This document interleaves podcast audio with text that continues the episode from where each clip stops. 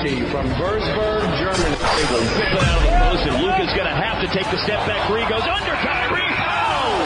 Luka magic! The Dallas Mavericks are NBA champions. The first title in franchise history. Sejam todos bem-vindos a mais uma edição do Maviscast, o primeiro podcast em português do Dallas Mavericks. Meu nome é André Lucas, do Mavis Brasil, e para me acompanhar neste bate-papo eu conto com a presença do meu grande amigo Guilherme Amorim, o Tradução NBA. Tudo bem, Guilherme? Tudo ótimo, mais uma, uma semana de muitas vitórias, então estou feliz, estamos felizes, vamos falar de, vamos falar de Dallas. É isso aí.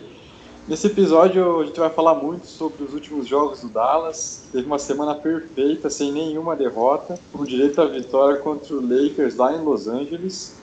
E também sobre o rumor do André Kudala em Dallas. Será que ele pode pintar no Texas? Antes eu gostaria só de informar sobre a mais recente parceria do perfil. A partir deste episódio, você, ouvinte do Maviscast, ganha 16% de desconto na compra de qualquer produto da loja Sweet Up Imports. Na hora de finalizar a compra, basta utilizar o cupom Brasil Podcast, tudo junto, e pronto, você vai ganhar 16% de desconto na compra de qualquer produto. Na postagem do podcast eu vou deixar o link com todas as informações e todos os detalhes aí para vocês aproveitarem essa super promoção. Toca a vinheta. Mavs! Da da da da da da! Get up and make some noise! Mavs! Da da da da da da! Get up and make some noise! Mavs! Então, Guilherme, vamos lá. Nos últimos 10 jogos, Dallas venceu 9, incluindo vitórias contra Toronto Raptors, Houston Rockets, Phoenix Suns, Los Angeles Lakers e Minnesota Timberwolves. Todos os times que estão ali na zona de playoffs, sendo que o Rockets e o Lakers, né, dois dos principais times do Oeste, foram fora de casa e por mais de 10 pontos de diferença. Né? A única derrota nesse período foi contra o Clippers, que né, é, desde o começo a gente já sabe que é um dos favoritos ao título. Mas, assim, na tua visão, Guilherme, qual foi a tua impressão dessa ótima sequência de vitórias e o que, que mais te surpreendeu nela? Então, é, a gente falava que o Luca estava numa fase absurda, só que tinha jogos que o time não acompanhava, que o time não, não conseguia seguir, aí tinha aqueles jogos que ele fazia 30 e poucos pontos com triplo-duplo e Dallas perdia. Nessa sequência, o que aconteceu foi que todo mundo jogou bem, nesse, todo mundo, todo mundo. Todos os jogos o Dallas estava completo, com todo mundo matando bola, o banco inteiro jogando bem. Mesmo se tipo, os cinco do banco não estivessem jogando bem, o resto do time titular estava jogando bem. Então, assim, o que aconteceu foi que todo mundo encaixou, todo mundo parece que sempre todo jogo tem alguém que está jogando bem, tirando o, o, o Luca. O próprio Porzingis começou a jogar mais, então eu acho que o surpreendente foi essa consistência do Dallas, porque nos primeiros jogos parecia que a gente era aquela equipe que explodia às vezes, só que em alguns jogos não ia conseguir ter aquela, aquele jogo coletivo para ganhar as partidas. Agora a gente explodiu em diversos jogos. Mais ou, menos, mais, gente- ou menos, mais ou menos como era na temporada passada, né? Na temporada passada a gente teve muitos jogos assim que até tinham alguns momentos de, de brilho ali coletivo, mas no geral Dallas sempre se perdia ou acabava é, não conseguindo suportar até o fim, né? E parece que agora mudou um pouco. É, e, e o Dallas na temporada passada, principalmente, era aquele time, chutava 40 bolas de 3, aí ia ter aqueles jogos que matou umas 20, aí ia competir, entendeu? Mas esse ano, o, o nosso ataque parece que. Assim, a gente ainda chuta muita bola de 3, só que tá encaixando mais, o time tá criando mais coisa, então, assim, o nosso ataque. Eu até pesquisei aqui antes, porque eu já tinha visto isso na, mais cedo na temporada que o Dallas tinha estatisticamente o melhor ataque da história da liga e, pass, e passaram 21 jogos já e o Dallas continua tendo estatisticamente o melhor ataque da história da NBA inteira, tipo desde contando o Bulls de Jordan, Golden State, o Lakers da época do do Shaquille O'Neal, Kobe, contando todas essas temporadas, o Dallas ainda é o melhor time, óbvio, pelas estatísticas. Óbvio que o Dallas não, não bateria de frente com nenhum desses times, o ataque não é tão bom assim, só que assim, é impressionante porque a gente está começando a perceber que não é igual a temporada passada, porque não é o Dallas está explodindo em alguns jogos, o Dallas está explodindo em todos os jogos. A gente só fez menos de 100 pontos em um jogo, que foi contra o Clippers, que foi uma, defesa absurda que o Clippers tem. Mas a gente fez, pô, faz 140 pontos contra o Golden State, aí no jogo seguinte faz 140 pontos contra o Cleveland, aí no jogo seguinte faz 140 contra o Rockets. Assim, o ataque tá absurdo e, e não é só tipo, ah, o time tá quente, porque todo jogo tá isso, todo jogo você fazer tantos pontos assim, começa a pensar que não é mais uma, uma exceção, não é mais só um, um jogo isolado. Aí uma curiosidade dessa sequência é que todas as vitórias foram por mais de 7 pontos de diferença e 5 delas por mais de 14, né? Então, até é, no jogo contra o Timberwolves, né? A gente está gravando esse podcast na quinta-feira, né? O jogo do, contra o Timberwolves foi na quarta. É, foi um jogo equilibrado, é, bastante difícil. O Wolves marcou muito bem, mas no final o Dallas encaixou uma sequência muito boa, principalmente com os reservas. É, né, os reservas permaneceram durante a maior parte do, do, quarto período em quadra, e é aquilo que você mesmo destacou. É, o time às vezes assim pega fogo e, e não tem como parar, né?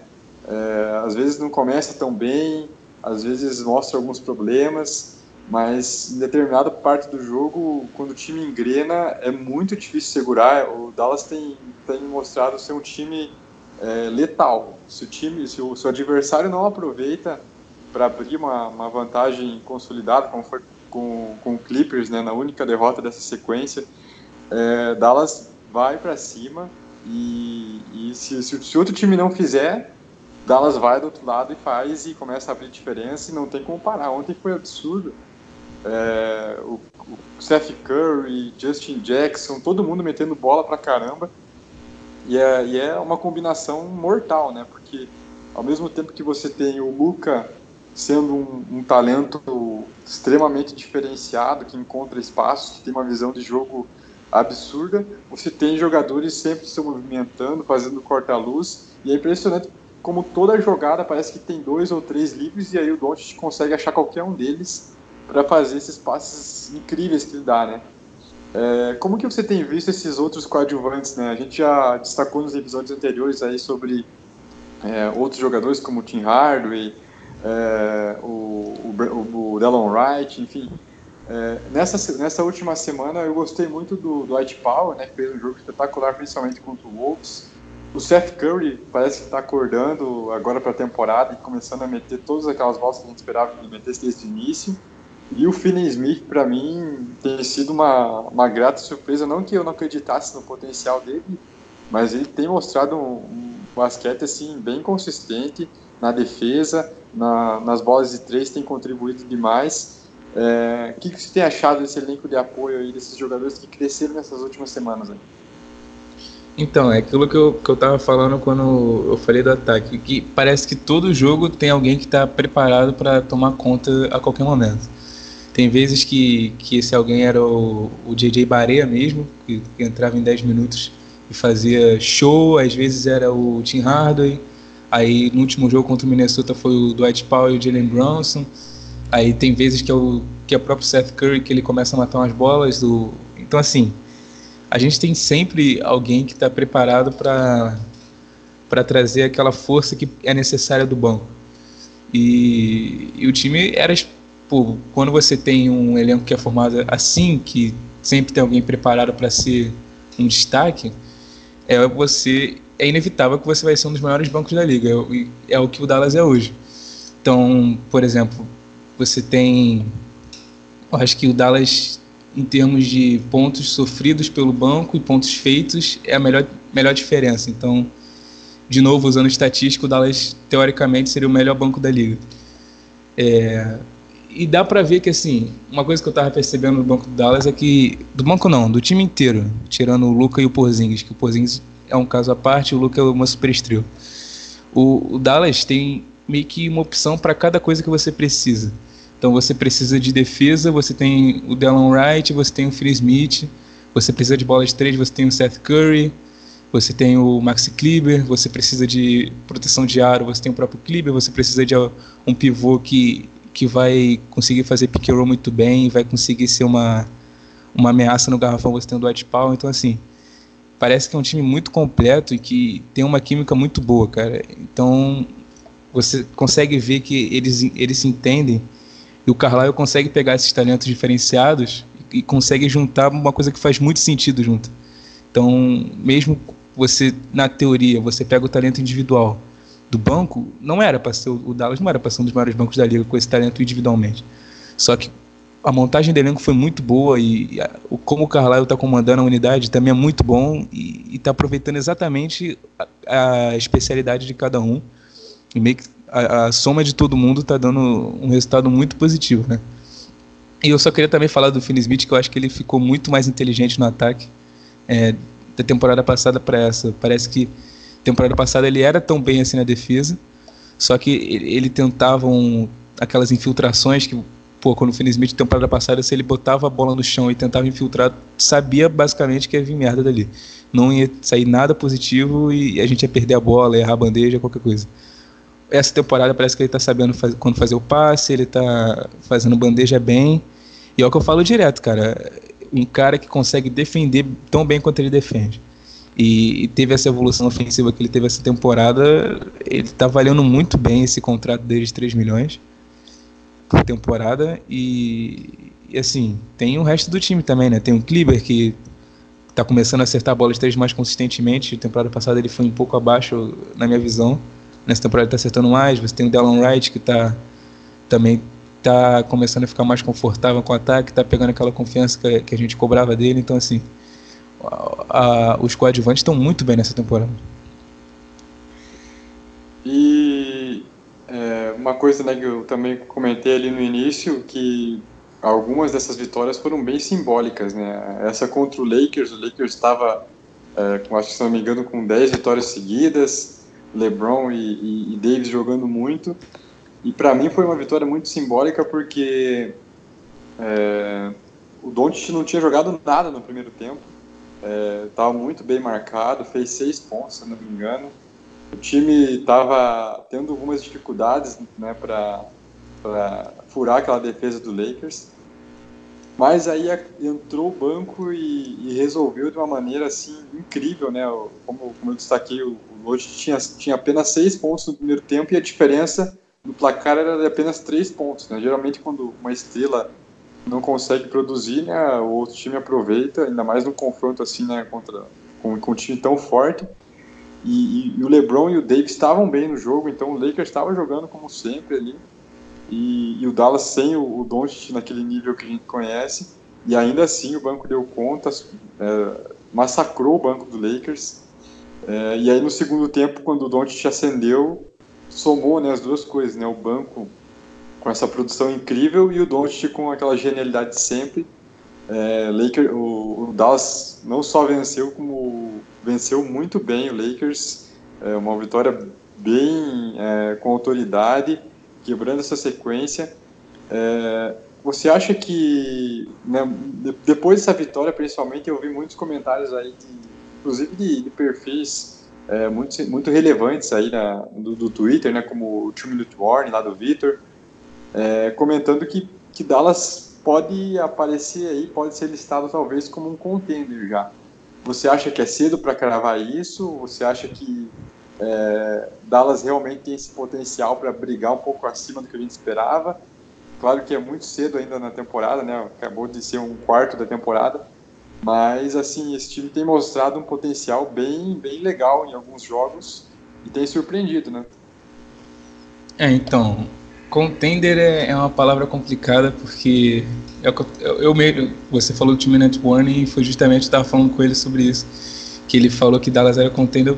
Peraí, quem que, que é contender para você? Porque se você falar que, por exemplo, o Lakers, o Clippers são contenders, você não tem como botar o Dallas na mesma lista. Eu acho que é impossível você botar esse time do Dallas na mesma lista. Mais que o Dallas tenha ganhado do Lakers, eu não acho que assim, numa série de playoffs a gente tem alguma chance contra o Lakers. Porque o Lakers tem LeBron, tem mais, mais experiência de playoffs e tal. Eu acho que o Dallas está assim. Eu acho que o Dallas vai ser aquele time que vai vir para os playoffs pela primeira vez e vai dar trabalho. Tipo.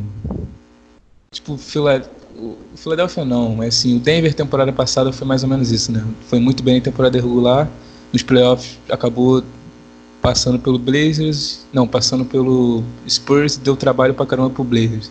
Eu acho que o Dallas tá mais ou menos nesse nível.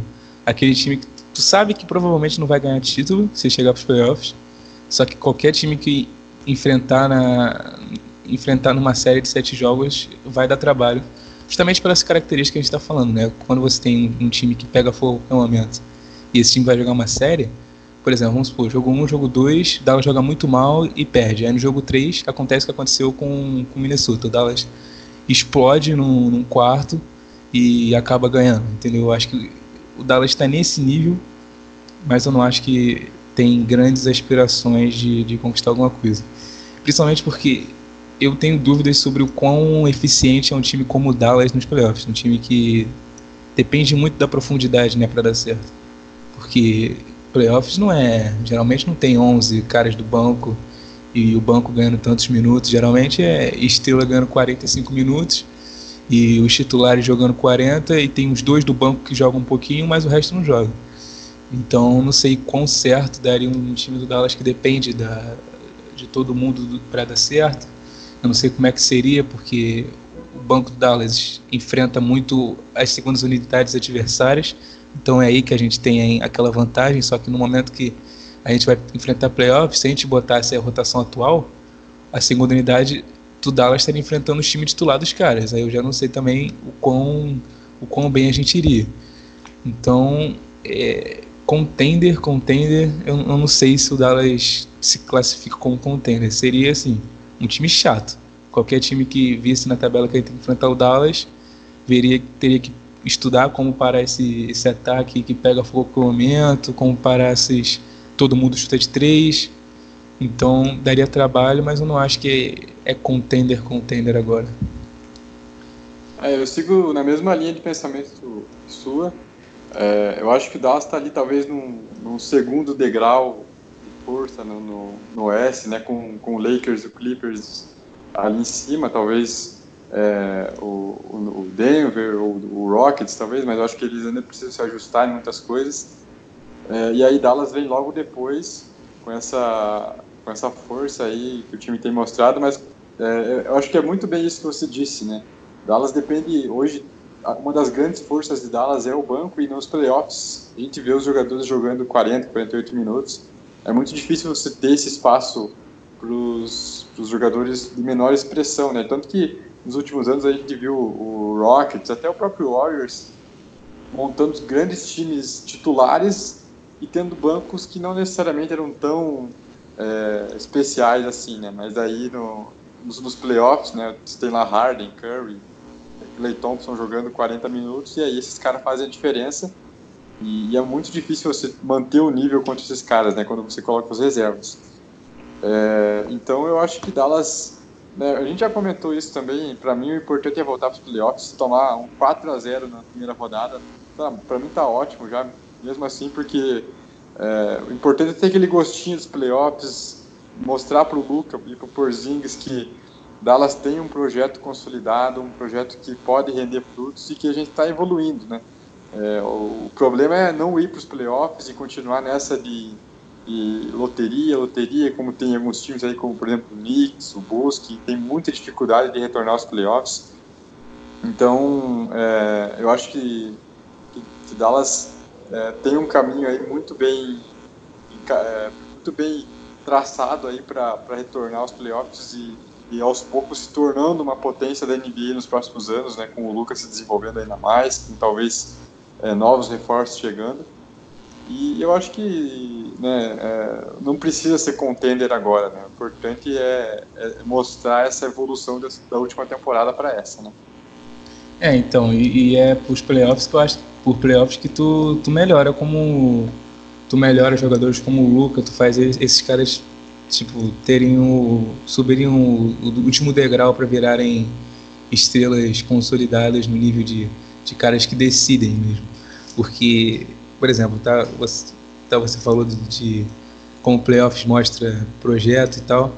foi o Clippers, cara. O Clippers temporada passada eles chegaram nos playoffs, eles fizeram uma série contra o Golden State que que ganharam aquela partida lá que eles voltaram, que eles recuperaram uma, uma diferença de 33 pontos contra o Golden State.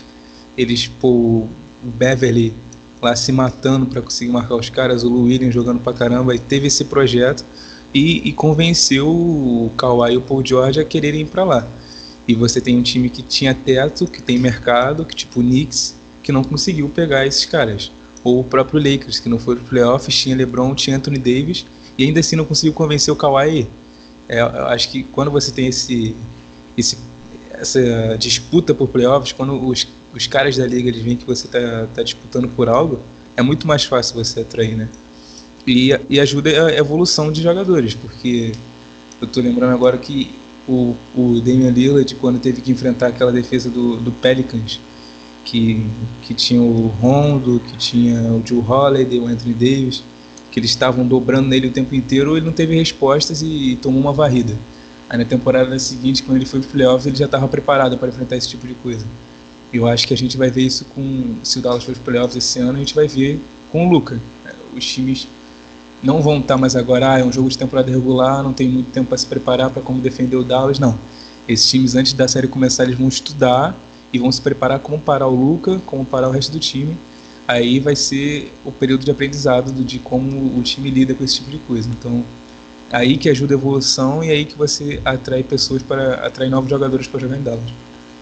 É, inclusive o, próprio Duran, né, é, ele deu uma declaração agora recentemente falando que né, ele tinha a proposta do Knicks, tinha, né, tinha a proposta do Nets, foi aquela loucura no mercado, né, como sempre, e ele falou que ele escolheu o Nets porque ele achou o Nets uma franquia melhor preparada hoje, né, a gente sabe da grandeza do Knicks, é, né, o Knicks e Lakers são as duas, duas franquias mais valiosas aí da NBA.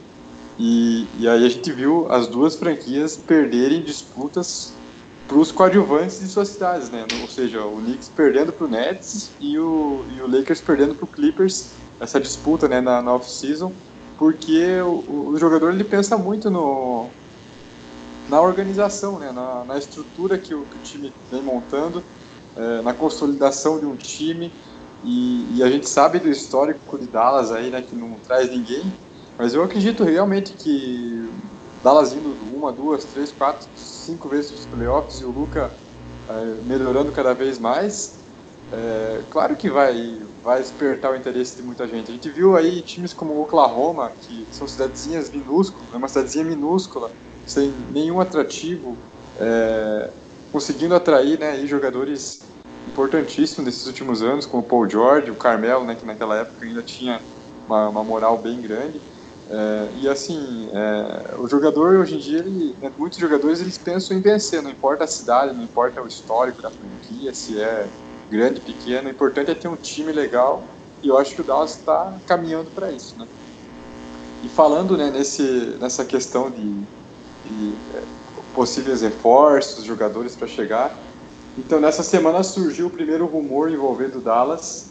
É, a informação é do Brian Windhorst, o jornalista da ESPN, que trouxe, trouxe a notícia de que muitos é, general managers da NBA acreditam que o Mavis é um potencial destino para o Iguodala, né?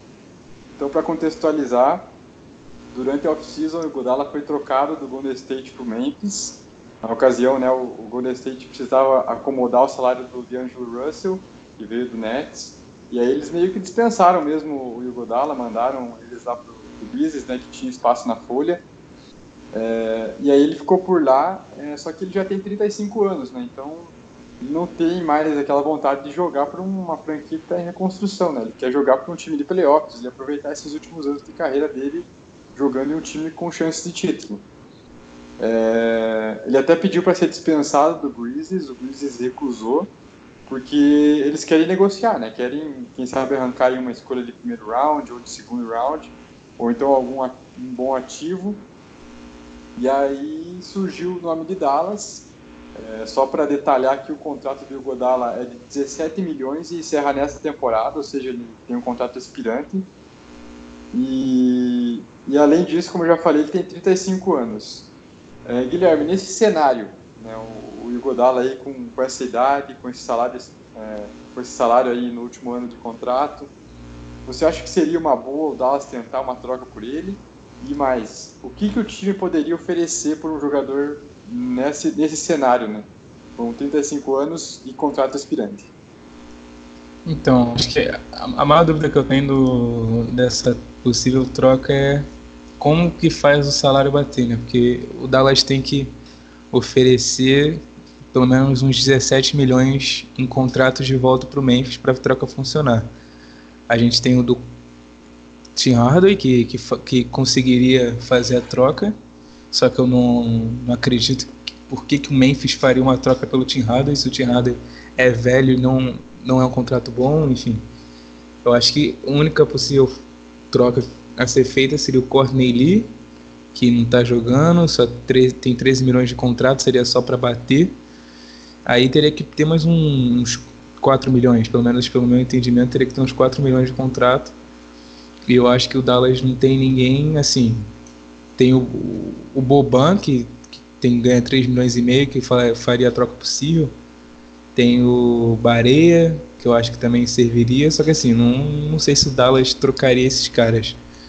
Então assim, vamos supor, vamos supor que seria ali e, e umas escolhas de segunda rodada, que foi o que eu, o que eu tava vendo pessoas falarem no Twitter, é justamente essa troca. Courtney Lee, uma, uma ou duas escolhas de segunda rodada pelo Igodalo. É, eu acho que seria... Que o, lembrando que o Dallas tem ah, duas escolhas de segunda rodada dele próprio, né, do Dallas, é, e aí tem mais a escolha do, do Golden State Warriors, né, que é também segunda rodada, mas como o Warriors está nessa temporada aí de reconstrução, vai ser provavelmente ali a, a 31 primeira, a 32 segunda escolha, então uma escolha razoavelmente valiosa, né, então tem três, tem, tem três escolhas de segundo round aí para negociar. É, então, eu, eu se eu tivesse que, que fosse, que se a troca envolvesse essa escolha segunda rodada do Golden State, que vai ser muito valiosa, eu não trocaria pelo Iguodala. Porque assim, Iguodala seria muito útil para os playoffs? Seria. Só que assim, primeiro, eu não acho que o Iguodala seria a diferença entre a gente ganhar ou não uma série de playoffs. E também não seria a diferença entre o Dallas ir ou não para os playoffs. O Dallas, se tiver que ir, se tiver que terminar no top 8 do Oeste, vai terminar independente do Godala. O máximo que o Godala poderia fazer, assim, ele ia ganhar um jogo a mais pra gente, um ou dois jogos a mais pra gente, mas isso não, não acho que ia fazer tanta diferença. E nos playoffs eu não sinto que ele também seria tão impactante a ponto de, de transformar uma série que o Dallas perderia normalmente sem ele uma série que ganharia com ele. E é, ele termina essa temporada, cara. Eu não, eu não sei porque. A gente viu o Jalen Brunson é escolha 33 e tá jogando pra caramba essas escolhas de segunda rodada cedo, elas valem bastante. Tem o, o Carson Edwards no Boston, que dessa temporada que eu tô lembrando que está jogando bem. O Mitchell Robinson, se eu não me engano, também foi segunda rodada, foi cedo. Enfim, essas escolhas que estão muito perto da primeira rodada, elas valem muito, cara. Eu não sei se eu, se eu pegaria por um, um aluguel do Igodala numa temporada que a gente nem é contender. Entendeu? Assim, Pro Lakers, como o Lakers é muito, muito, muito forte, para ele seria muito útil ter o Iguodala, porque o Iguodala realmente pode ser um diferencial. Mas a gente, cara, se a gente tiver que ganhar de um time ou não, não acho que, que faria diferença muito a presença dele. Seria uma grande adição, porque ele é um veterano, ele, ele conserta muito do problema de defesa que o Dallas tem. Mas eu não sei se a gente é o, o time que ele tem que procurar, entendeu? Acho que Lakers, próprio Clippers, não sei como é, se o Clippers estaria interessado, mas assim, times nesse estilo. Eu não sei se o, se o Dallas deveria fazer essa troca. É, eu gosto do, do nome do Igodala. Eu acho que encaixaria muito bem em Dallas, né? Um bom defensor, né? Cara, já não está mais no auge, né? Tem 35 anos, mas é, é um bom defensor. Tem tem, tem uma bola do perímetro bem consistente. É, mas eu também acho que eu, eu, eu, fico na dúvida, sinceramente, se eu também negociaria essa escolha do Golden State, né? A gente já viu o Dallas aí escolhendo ótimos jogadores no segundo round, e uma escolha que é praticamente de primeiro round é, faz muita diferença. É, pode, pode ser um grande diferencial para a próxima temporada, quem sabe, né? É, porque, é o, porque é uma adição barata, né? O jogador de segundo round não tem nem contrato garantido, então é, o valor é mínimo e ainda assim pode ser um jogador relevante, né? Então, eu acho que Dallas tem que focar mais no futuro. Eu também concordo que se Dallas fosse um contender, no caso do Lakers aí, né? A situação do Lakers, aí sim faria muito sentido, porque o Lakers vai brigar lá, lá, lá pelo título e aí sim, uma ou duas vitórias que o, que o Godala ajude a conquistar pode ser uma, uma ou duas vitórias do título, né? Pode ser que no jogo 7 da final ele faça a diferença e, e o Lakers consiga ganhar, isso seja o diferencial para o Lakers ganhar um título. Agora, para Dallas, talvez ele ajudasse realmente a complicar uma série, a, a, a fazer com que o time fosse um pouco mais competitivo, mas não, não, tornaria, eu acho que Dallas um time muito melhor ou, ou um contender né, do nível aí do Clippers e do Lakers. É um, é um nome que eu acho que se Dallas conseguir aí se livrar principalmente do Courtney Lee, que não acrescenta em nada no elenco, nem tá jogando, e aí, quem sabe, conseguir convencer o, o, o Grizzlies a aceitar uma dessas escolhas mais é, menos relevantes né, do segundo round que Dallas tem, aí sim, eu acho que poderia arriscar, porque não, não perderia muita coisa, né? Agora, essa escolha do, do, Warriors eu acho que pode ser bem valiosa e pode fazer diferença para a próxima temporada, que é quando o Dallas talvez seja realmente um contender ou, ou, ou, esteja um passo à frente do que está agora. E aí qualquer, qualquer jogador ali do jogador jovem, um jogador que tenha potencial ali do segundo, do segundo round possa fazer diferença. E aliás, esse, essa questão das trocas é um assunto que já tem sido muito debatido eu recebo muitas mensagens dos torcedores é, falando né, que se o Dallas poderia entrar em algum negócio aí pelo é, Blake Griffin, pelo André, André Drummond, é, Kevin Love, enfim, são vários nomes especulados, não tem nada, na verdade, é, realmente concreto, é só especulação de torcedor mesmo.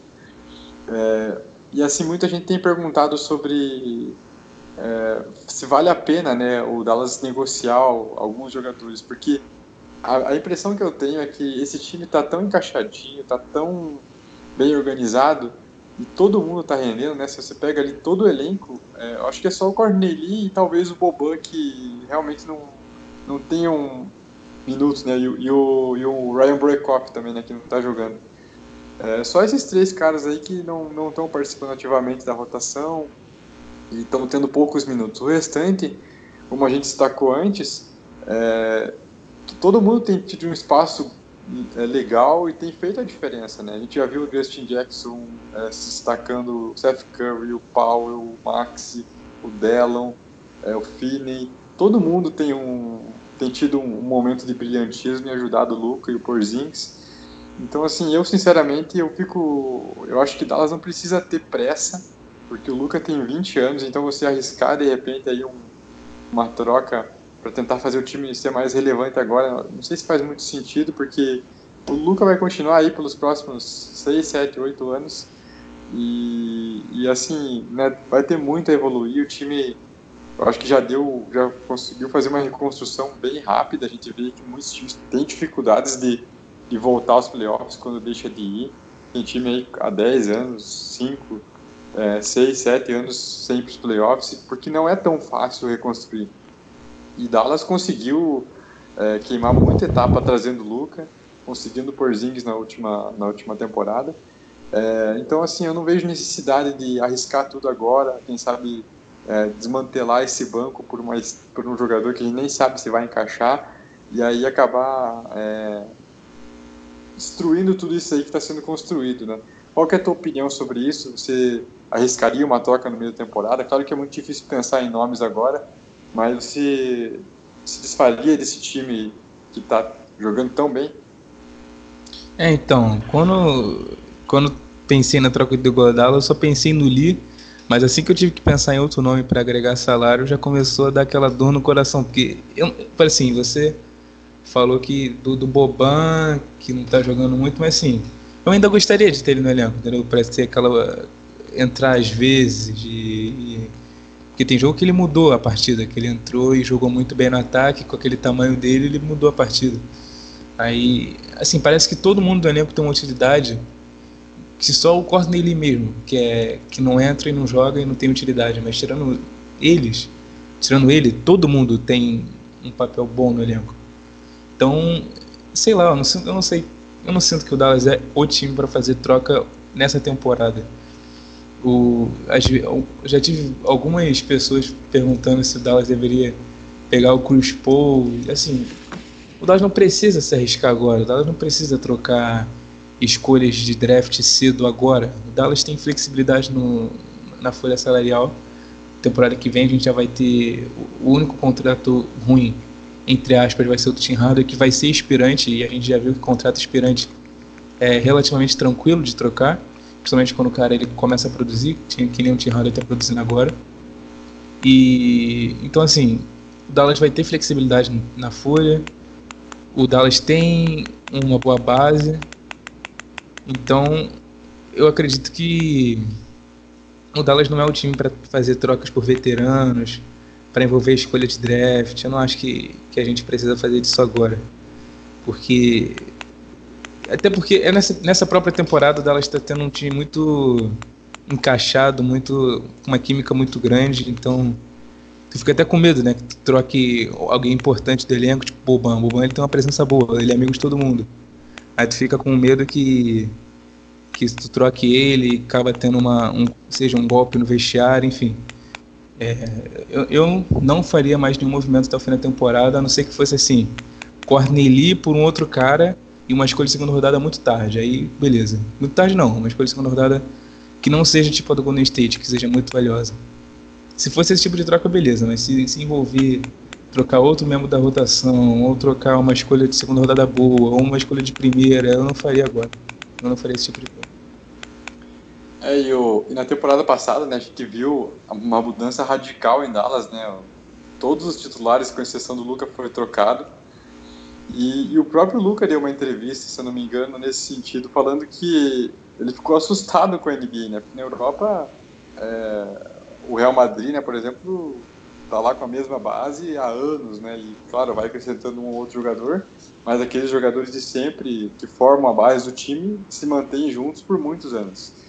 E aí o Lucas chega na NBA, pega aquele time com Matthews, DeAndre Jordan, Harrison Barnes e Dennis Smith, joga com ele seis meses, joga com ele três meses, e aí de repente todo mundo é trocado e do dia para a noite o Luca tem um time totalmente novo para jogar.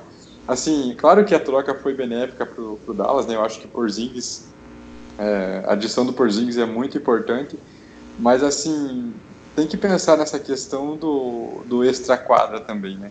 É, você pegar e ficar fazendo mudanças toda hora e e trocar elenco, ainda mais agora que o time está bem unido, bem é, consolidado, né? Todo mundo parece que é amigo de todo mundo. É, às vezes pode ser que trocar o Boban ou trocar qualquer outro ali não faça tanta diferença assim, apesar de eu achar que todo mundo contribui. Mas assim, no vestiário, como você falou, talvez realmente seja uma, uma perda significativa. Né? A gente viu o Dallas é, ir atrás do Salah porque ele era amigo do, do Luca no Real Madrid, e aí né, ele tinha sido dispensado para acomodar o salário lá do Justin Jackson e do Zach Randolph, que depois foi dispensado. E aí o Dallas foi lá e buscou o Salamigeri, e só para ele ficar lá, né, para ajudar o Luca fora de quadra. Né. Então você fazer essas mudanças muito brutais e começar a inventar troca toda hora por jogadores que talvez nem agreguem tanto a mais assim é, no elenco, né? Claro que se tiver uma oportunidade aí de trazer uma grande estrela que, que, a gente sabe que pode encaixar muito bem com o Luca e com o Porzinhos, beleza. Isso, isso acho que inevitavelmente uma hora pode acontecer, né? Nos próximos anos. Mas agora acho que não faz muito sentido porque Dallas está tá muito bem, Dallas não precisa ter pressa e o time está muito unido, né? Então isso faz muita diferença. É, eu acho que a gente tem que pensar em trazer pessoas que não só encaixem com o Luca dentro de quadra, mas que é, façam com que ele ache que permanecer em Dallas seja realmente é, uma coisa boa para o futuro dele. Né? Não adianta Dallas tentar ter contrato com ele, porque a gente sabe que uma hora ou outra, se depois ele quiser sair, ele vai pedir uma troca, vai forçar uma troca. A gente sabe que hoje em NBA quem comanda são os jogadores. Então você tem que dar esse suporte extra quadra e parece que hoje o Luca tem, né? O Luca é amigo de todo mundo, o elenco está muito unido, então eu não mexeria em ninguém ali, exceção do Courtney Lee, que não joga. E, e eu acho que é bem isso que você falou, né? Não precisa dessa pressa aí para montar um super time. Eu acho que isso vai, vai acontecer naturalmente nos próximos anos. Né? É, tem mais alguma coisa a acrescentar sobre o assunto? Senão a gente vai para as perguntas. Não, acho que a gente, a gente falou dos pontos que era, que era necessário, acho que dá para ir para a pergunta. Então, mais cedo eu abri lá um post no Twitter para vocês mandarem perguntas e bastante gente mandou aqui algum, alguns questionamentos, a maioria também sobre o próprio Dallas, claro. Então vamos começar aqui pela pergunta do Diego Santos, o arroba que ele também faz uma pergunta relacionada a contratos aqui. Ele diz: Você acredita que o Mavis conseguirá se livrar do contrato de alguns jogadores como Courtney Lee ou Tim Hardaway Jr.? Esse, não, o Tim Hardaway Jr., no caso, mesmo jogando muito bem ultimamente.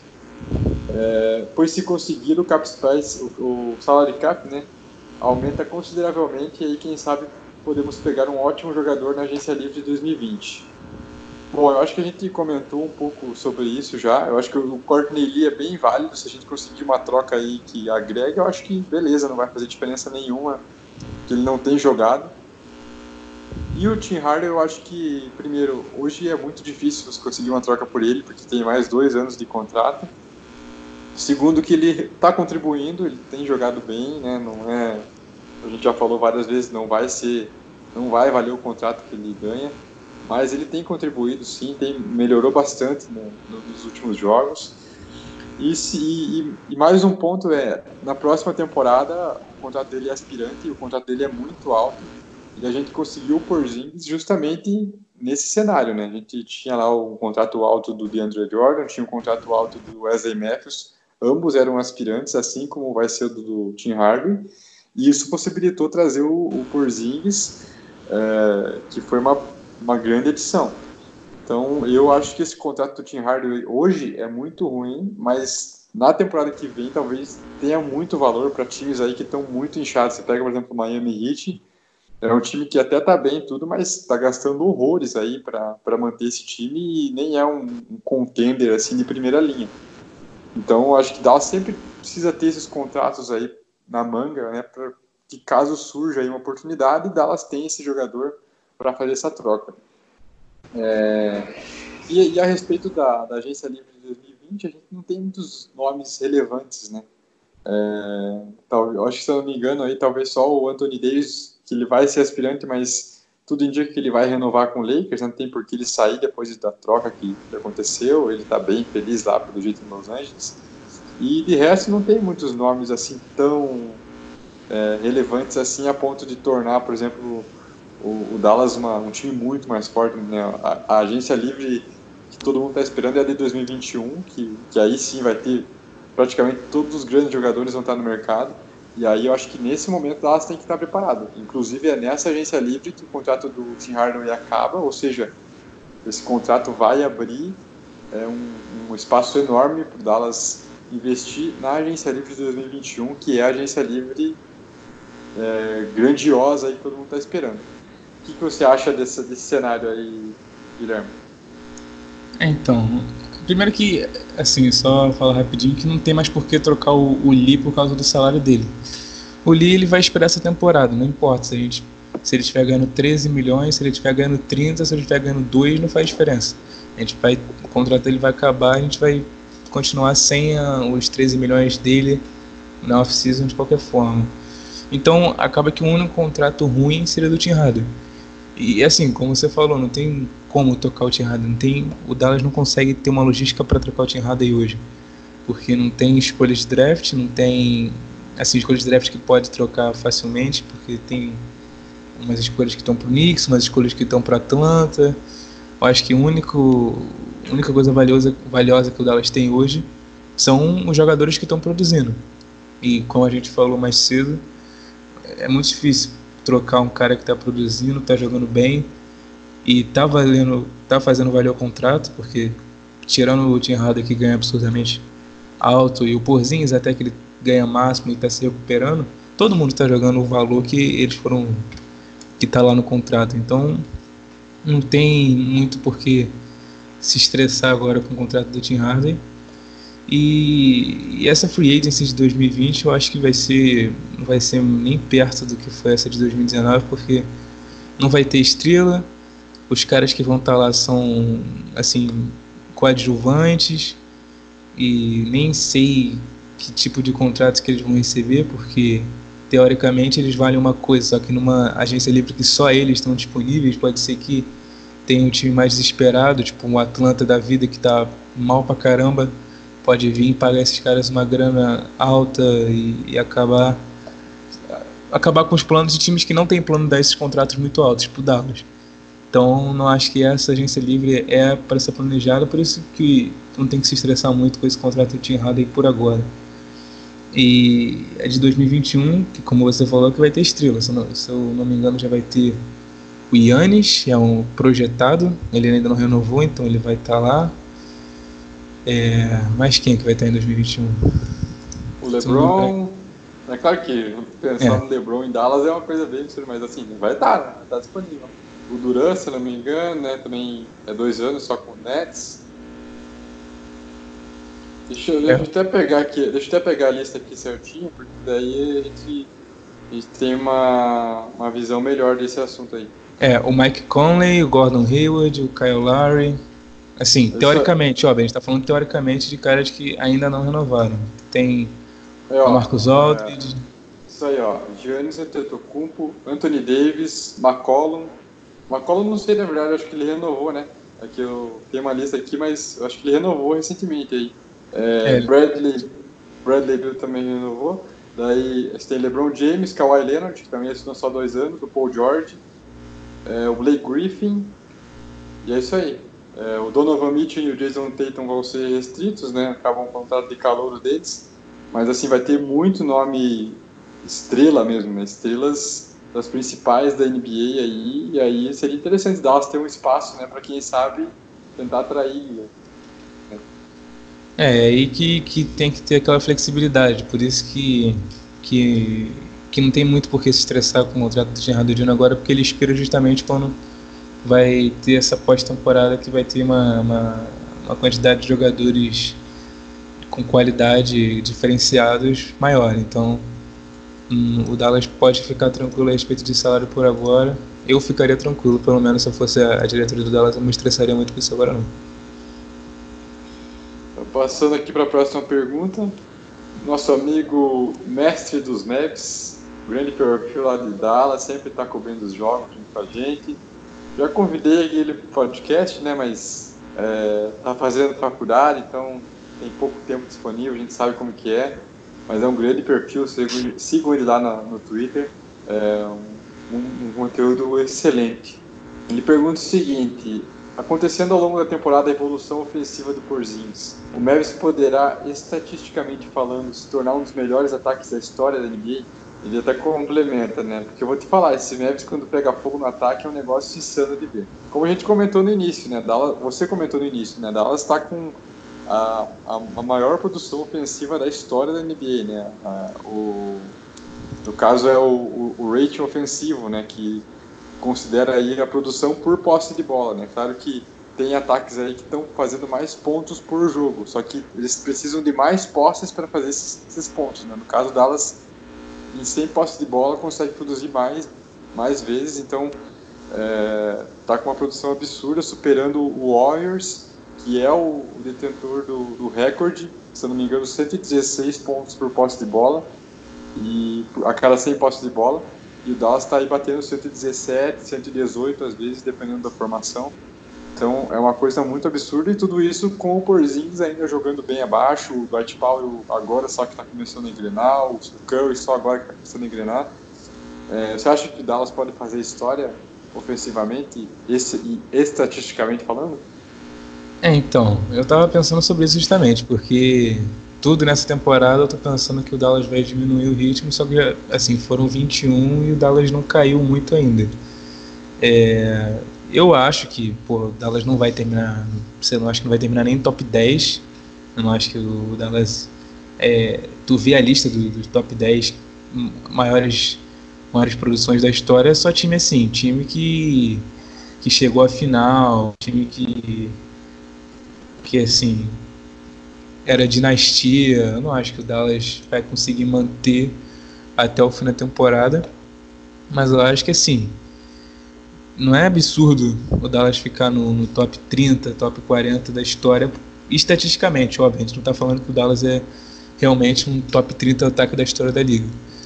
Assim, poder pode, pode fazer história, eu acho que que está demonstrando esse potencial, porque como ele falou, pega fogo, quando pega fogo o ataque do Dallas é é quase impossível tu parar, né? Um, um time que todo mundo chuta de três, todo mundo explode e acaba que que a, a estatística vira pro nosso lado, né? É, poder pode, mas eu não acho que vai terminar nem no top 10 da história. Top 30 talvez. Talvez acho que termina top 20 tal. Top 20 seria se a gente jogasse muito até o final da temporada, mas. Por exemplo, eu não consigo imaginar um time que ficou, sei lá, em sexto da conferência ficar com um dos maiores ataques da história. Eu acho que é, acho que é muito difícil. E também, assim, a gente não esperava. Né, a gente esperava que o time brigasse por playoffs. E o time não só está brigando por playoffs, como está fazendo esses números absurdos. Então, é, ficando ou não ali no top 5, top 10, top 30, né, o importante é que o time tem mostrado muito mais do que a gente esperava. Né?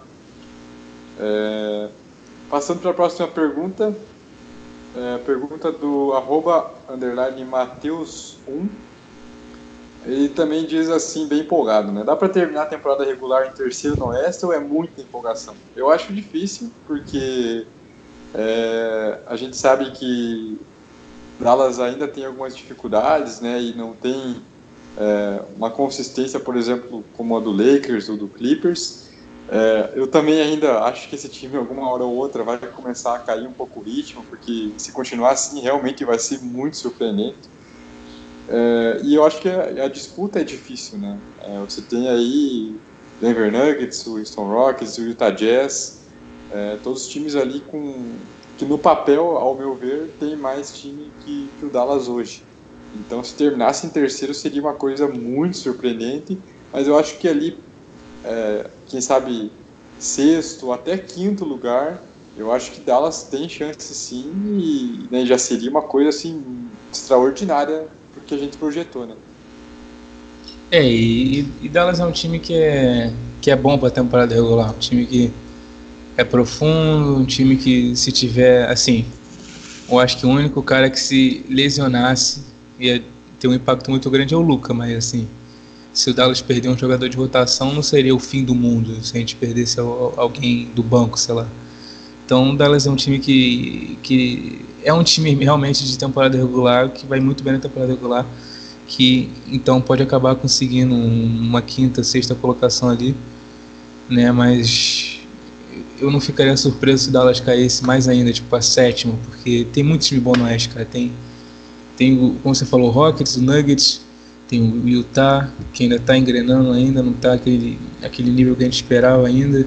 Tem o Clippers, tem o Lakers, o Kings subiu de produção, entendeu? Tipo, tem... É, é, é, tem isso que, por exemplo, né, o Kings começou muito mal, e acho que 5, 6 derrotas seguidas, e agora começou a engrenar, jogando muito bem.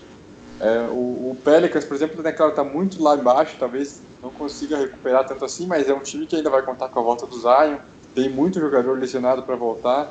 O Spurs, a gente sempre nunca pode duvidar. O Blazers é, agora parece que começou a engrenar também, e a gente sabe do potencial, né? Foi vice do Oeste na temporada passada. Então, assim, tem muita coisa para acontecer, né? E, e, além de tudo isso, pode, pode ser que aconteça com uma troca no meio da temporada e mude esse cenário, né? Então, assim, eu também não ficaria surpreso se Dallas ficasse na posição que a gente espera, né? Que é o oitavo, sétimo ali, mas se ficar, tá ótimo já.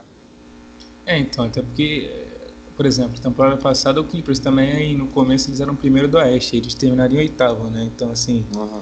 não seria uma coisa absurda o Dallas cair de produção, ou nem cair de produção, mas, assim, só começar a voltar outros times jogarem bem, outros times perceberem como é que para e vai vai caindo um pouco o número de vitórias, aí vai acaba ficando sétimo, oitavo. Então, acho que até mesmo no sentido que da maneira que a conferência está tá disposta é muito parecido com a temporada passada, que realmente você consegue ver uns 10, 11 times que têm realmente qualidade de playoffs, só que, sei lá, começaram mal ou ainda estão lesionados, estão com alguém lesionado, então É, não sei se o Dallas tem, tem essa qualidade, essa consistência para ficar no topo, assim, nem no top 4.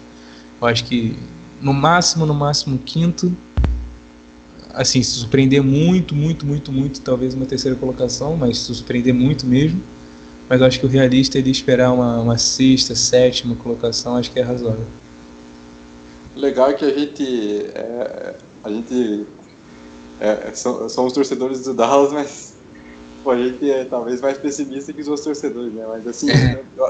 tipo, eu acho que é bem isso mesmo, né? Que, que realmente a gente se empolga né, com esses jogos com essa sequência, assim, mas falando realisticamente, eu acho que essa é, esse é o cenário do Dallas por enquanto. Se mantiver isso, é claro que vai brigar lá em cima, mas eu, por enquanto, ainda tô naquela fase. Se terminar em oitavo, que seja, classificando para os playoffs no último jogo, tá ótimo. Né?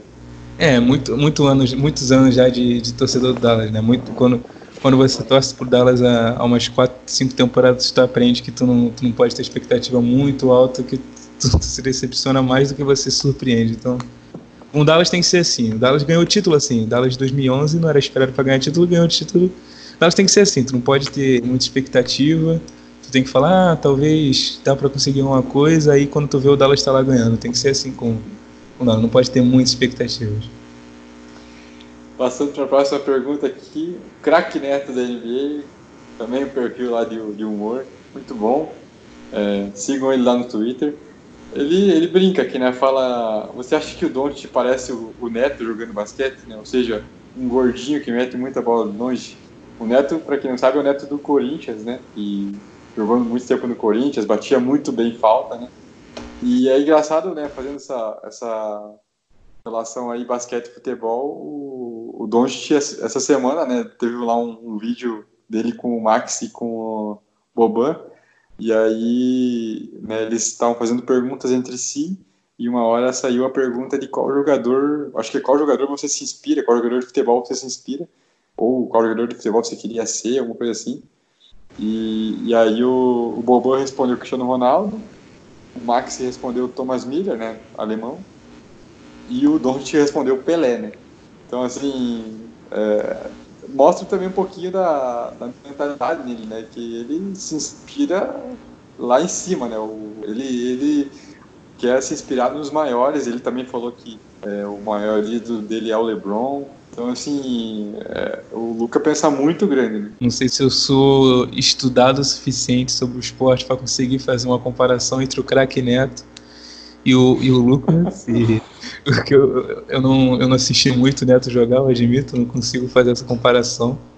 Inclusive agora eu tô lembrando de quando a ESPN fez uma. Era um comentarista da ESPN que ele falou que o, que o Gustavo do Corinthians ele, ele tinha uma semelhança com o Zion Williamson porque ele pulava alto aí. Nossa Senhora. Eu, eu não tô preparado ainda para fazer esse tipo de comparação, né? Eu sei que, que, que, você falou que o Neto batia muita falta, o Neto ganhou o brasileiro com o Corinthians. Eu não sei se o, se o Luca conseguiria, aguentaria a pressão de jogar um brasileiro, né? Pode ser que não, é, então. Jogar um campeonato paulista, né? É, é, fácil, é, NBA é, pra, mole, né? Pra poucos, jogar brasileiro nos anos 90 era pra poucos, então. Enfim, é uma, é uma comparação interessante. Eu, eu, eu deixo para quem tem mais competência para conseguir fazer esse tipo de comparação, mas eu, eu só fico só na admiração de, de dois craques, com, com o Neto e o Luca. Então, passando para a próxima pergunta aqui. Pergunta do Nicolas Lemuel. Ele diz o seguinte: Em quanto tempo esse time do Mavis pode se tornar um contender? Tendo em vista que a evolução é absurda do Luca e o time tem muitas vezes não conseguido acompanhar. Quando o Mavis terá condições de dar um bom elenco de apoio para a dupla Luca e Porzingis? Bom, eu acho que o elenco de agora já é um ótimo apoio, né? É, tanto aí que a gente tem comentado, né? Muito sobre o banco, sobre os outros coadjuvantes. É, a gente já viu muitos jogos que quando o Luca vai bem e o restante do time não, o Dallas perde e, e pelo, por outro lado, né, quando o time contribui, o Dallas ganha e querendo ou não, o Dallas está aí com uma campanha de 16-6, se eu não me engano, 16-6, né? Ou 15 é, acho que é 15 6, acho que é 15 6. É, 15 6. Então, então assim, é, dá pra ver que o time tem mais ajudado do que deixado o Lucas jogar sozinho, né? Então eu acho que esse elenco para o atual estágio do Luca, né? Ou seja, segundo ano do Luca no NBA, já está ótimo. Se você pega aí, por exemplo, o LeBron, que entrou num Cleveland completamente maluco, com um elenco péssimo, né?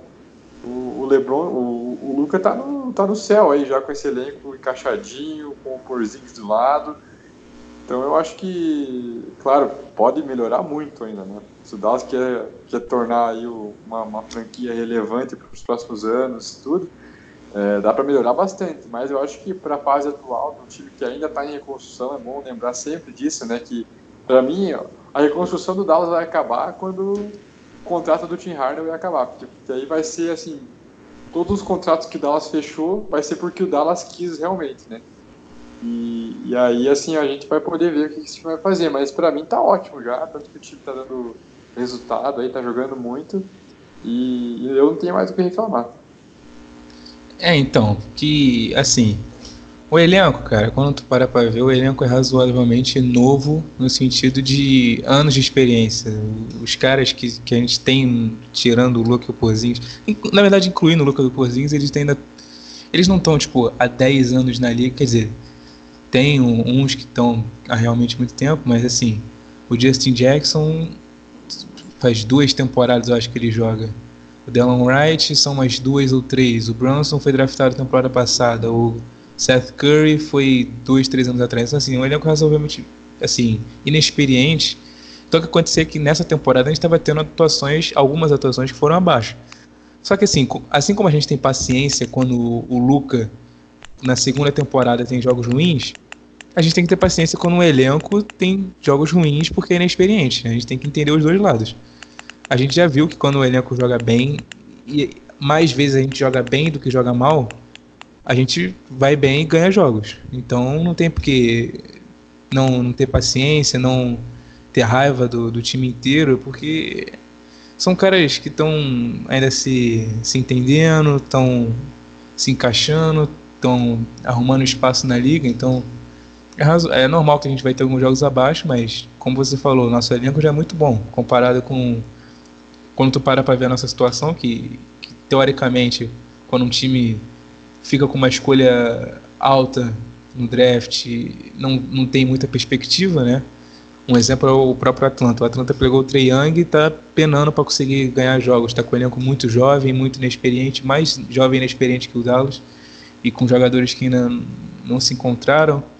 Então perde muitos jogos. O Dallas é uma exceção. O Dallas já chegou e na segunda temporada está montando um time que que está 15-6 nos primeiros jogos. Então acho que o elenco é bom e, e, e eu acho que só tende, só tende a melhorar, cara. Só tende a ficar cada vez melhor o apoio ao Luca. Então eu não, eu não acho que que vai ver, demorar muito tempo para a gente começar a entrar na conversa de, de times com um elenco muito bom, entendeu? Acho que, acho que o Dallas está numa situação muito boa. Passando para a próxima pergunta, pergunta do arroba FastBreakNBA, na verdade é arroba Fast Underline Break NBA, um ótimo perfil também sobre a liga. É, e ele pergunta o seguinte: Dallas tem hoje o melhor banco da liga? E vocês acham que o time já pode ser considerado um contender? A questão do contender a gente acabou de falar, né? Acho que está no caminho para ser o contender daqui, talvez na próxima temporada, já daqui uns dois anos. Hoje eu acho que está num nível intermediário ali, não é nem um time ruim, pelo contrário, mas também não é um time que vai brigar pelo título.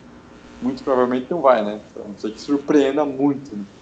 É, então, para mim, está num nível intermediário, mas em breve, talvez se fizer os momentos certos, se der essas condições ao, ao Luca, para mim, inevitavelmente vai ser um contender.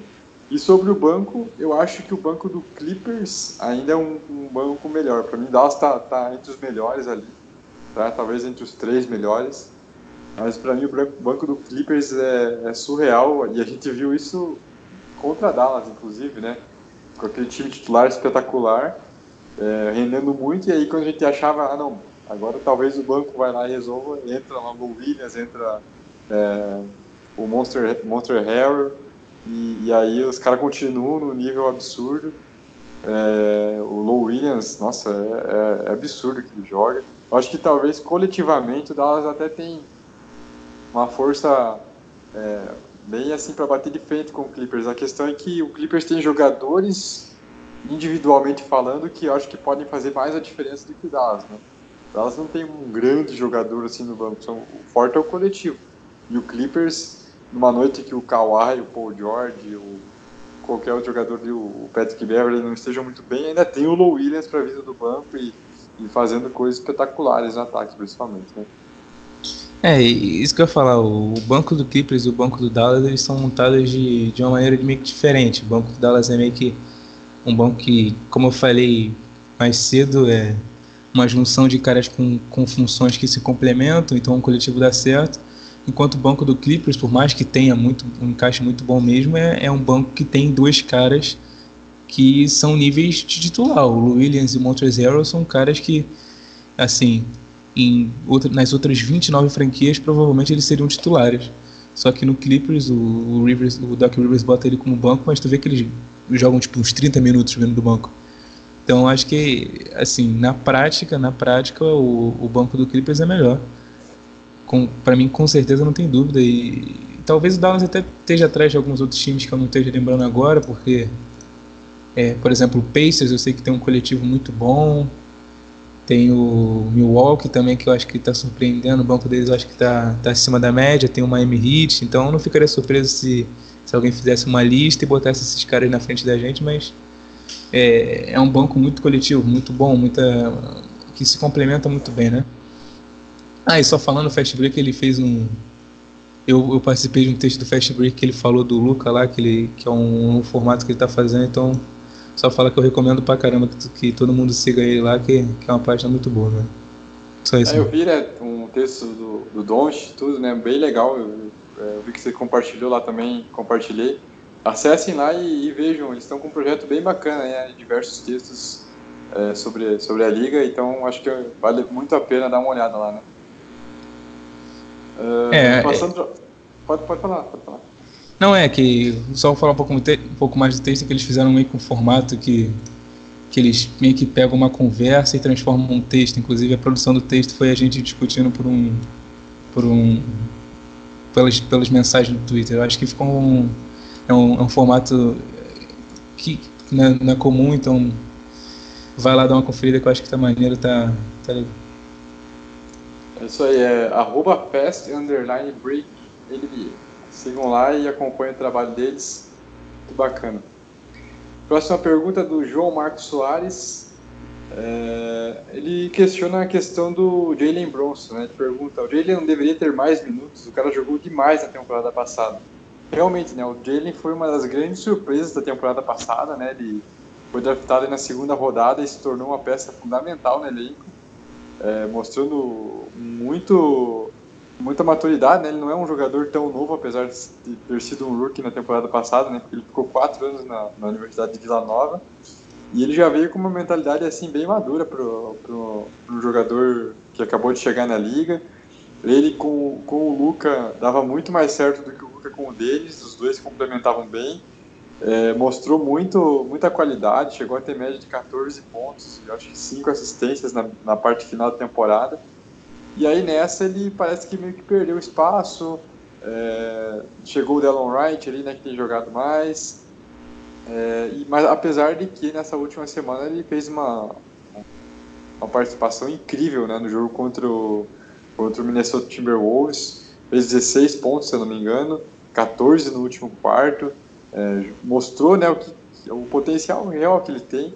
Então eu acho que é um jogador que, não sei, de repente por algum motivo ali é, que a gente não sabe, né, é, realmente disputa por posição, ele acabou perdendo nessa preferência, mas é um jogador que, que eu ainda acredito muito, é, muito jovem, ganha pouquíssimo, né, ganha um salário mínimo praticamente da NBA, e, e eu acho que é, né, ele mostrou nessa semana mesmo que, que, ele, que ele é capaz, então é um jogador que eu acho que Dallas tem que manter por muito tempo, né? O que você acha? É, é, eu acho que, que a questão de, de ter mais minutos, eu acho que a queda dele de minutos comparado à temporada passada, acho que estava tava sendo merecida, né? Porque ele não, não começou muito bem, ele estava errando arremessos e tu percebeu até que os times estavam meio que deixando ele, ele arremessar mais, porque ele estava sem confiança, ele estava arremessando mal. Então não acho que era absurdo o, o Carlisle botar ele para jogar um pouco menos. Mas como você falou, ele teve uma crescida muito, muito boa, temporada, temporada passada não. Jogo passado ele, ele, ele mostrou realmente tudo que ele mostrou temporada passada. Ele matou bola, ele conseguiu criar jogadas com a bola na mão, conseguiu fazer aquelas jogadas inteligentes que, que a gente espera de um cara que que ficou três anos na universidade, se não me engano, ganhou dois títulos, ganhou o prêmio de jogador do ano na, na universidade. Então, um cara que, por mais que, que seja segundo anista na NBA, ele, ele tem um pouco mais de experiência, né? Na, disputando, disputando títulos, disputando jogos que importam no, no, na universidade, que isso traz uma, uma inteligência extra para o cara, que a gente falava que ele tinha uma, uma inteligência acima do comum para novato, que ele que ele tinha meio que aqueles traços do Baré, que ele sabia como cadenciar o jogo, que ele sabia como, como usar os movimentos certos para ficar livre, era um bom passador, então esse tipo de coisa que, que a gente espera dele nessa temporada, só que ele estava tendo um começo ruim porque estava tava um pouco ah, sem confiança, o arremesso dele não estava caindo. A torcida agora que com esse jogo do Minnesota que ele teve, que ele fez 14 pontos no último quarto, que ele que ele botou basicamente a, a bola debaixo do braço, comandou a segunda unidade, a segunda unidade que abriu acho que 10 pontos de vantagem. Então é isso que a gente espera dele. Se ele conseguir juntar isso com Delon Wright, que também está vindo do banco, a gente fica com uma dupla de armação muito, muito boa e, o banco tende a melhorar. Então acho que acho que realmente ele tem que continuar tendo esses minutos dele. Mas a gente sabe que com o Carlisle não, não tem essa muito de, de ter minuto, porque jogou bem. Tirando o Tim Hardaway Jr., que por algum motivo, quando ele jogava mal, ele conseguia, continuava ganhando minutos de titular. O Carlisle geralmente ele dá minutos para quem está merecendo. Ele banca quem está merecendo e ele bota para ganhar minutos pesados quem está merecendo. Por exemplo, o Seth Curry se machucou, o Tim Hardaway Jr. virou titular e jogou pra caramba. Agora o Seth Curry voltou ele não tirou o Tim Hardaway Jr. para botar o Seth Curry, ele continuou botando o Tim Hardaway Jr. como titular. Então, se o Jalen Bronson ele jogou, ele estava jogando poucos minutos, mas no último jogo contra o Minnesota ele jogou bem. E se ele continuar jogando bem, a expectativa é que o Carlisle comece a dar mais e mais minutos para ele, porque ele é esse tipo de treinador. Então, eu acho que os minutos do Carlisle estão sendo, estão sendo bem, bem distribuídos, pro, principalmente para o Brunson também. Eu acho que quando ele acho que ele não engrenou ainda o suficiente para a gente ficar reclamando muito que ele está ganhando pouca, pouca minutagem. Uh, próxima pergunta do Luiz Lerep, Lerepio. Ele diz: qual a terceira estrela que mais encaixaria no elenco do Dallas? Você tem um nome aí que você gostaria muito de ver em Dallas? Que você acha é. que encaixaria né, com o Luca, por exemplo? Então, por exemplo, estrela assim, sem pensar como que a gente adquiria tem, eu, eu pensaria numa estrela que, que tem um arremesso muito bom de três pontos e que consegue defender muito bem. Então, meio que uma comparação assim, dadas as devidas proporções, obviamente, de como o Clay Thompson era para o Curry. Então, como que o Clay Thompson ele conseguia marcar o melhor jogador do perímetro dos caras e, e era, conseguia matar muita bola.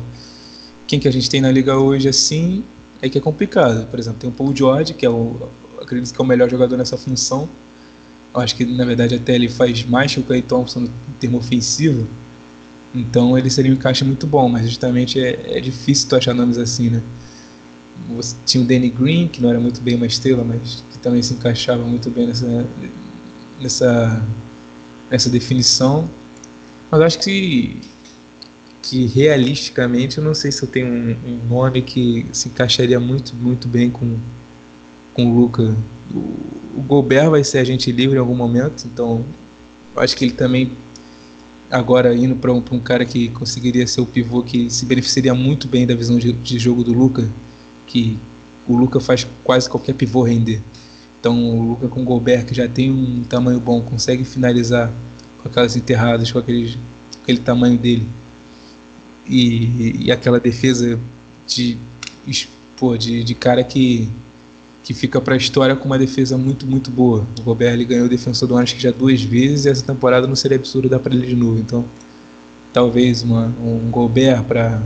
Eu, eu, acho que seria justamente isso, um cara que que se beneficiaria de jogar ao lado do Luca no ataque, que, que conseguiria produzir uns 17, 18 pelo menos pontos por jogo, e um defensor muito bom. Então, Drew Holiday talvez, um, os nomes desse tipo seriam, acho que as melhores opções para ser essa, essa terceira estrela em Dallas. É, eu gosto bastante do, do Holiday também. É, acho que encaixa muito bem ali, né? Ele tem, é muito bom na defesa, tem um arremesso. E aí um nome que não é tão bom, não é bom defensivamente, mas eu acho que poderia fazer um estrago muito grande ofensivamente, é o Bradley Bill. Acho que o Bradley Bill é um desperdício ver ele lá naquele Washington Wizards, né, que apesar de ter um ataque muito forte, tem uma defesa péssima. É, e eu acho que ao lado do Luca, nossa, seria um, um backcourt ali para meter 60, 70 pontos, talvez combinados. E, e, seria um potencial ofensivo muito grande. Mas aí na defesa ele não é tão bom assim, né, para para compensar, né, para dar para fazer essa emulação aí do, do Curry com o Clay Thompson, por exemplo. É, mas assim, seria, eu acho que um nome que não é, talvez não seja tão difícil sonhar assim, porque eu acho que uma hora ou outra ele vai sair ali do Washington e que eu acho que encaixaria muito bem com o Luca. Agora, do jeito que ele chegaria, aí eu não sei. É muito difícil, né? É, passando para a próxima pergunta, Gabriel Magalhães ele pergunta o seguinte: acham que existem chances reais do Dallas surpreender nos playoffs, né, ser um contender nos playoffs? E ele cita a, a falta de experiência do Luca e do Porzingis como um ponto aí a, a se considerar, né? É, a gente já falou né, da questão do contender, eu acho que pode ser que Dallas até surpreenda, dificulte alguns jogos, mas brigar realmente por título eu acho muito difícil. Acho que seria, teria que ser algo muito surpreendente mesmo. E a, e a, e a falta de experiência eu acho que pode sim pesar. É, querendo ou não, né, é o, é o primeiro playoff do Luca, do Porzingis, acho que de boa parte ali do elenco, do, do Bronson, do Justin Jackson.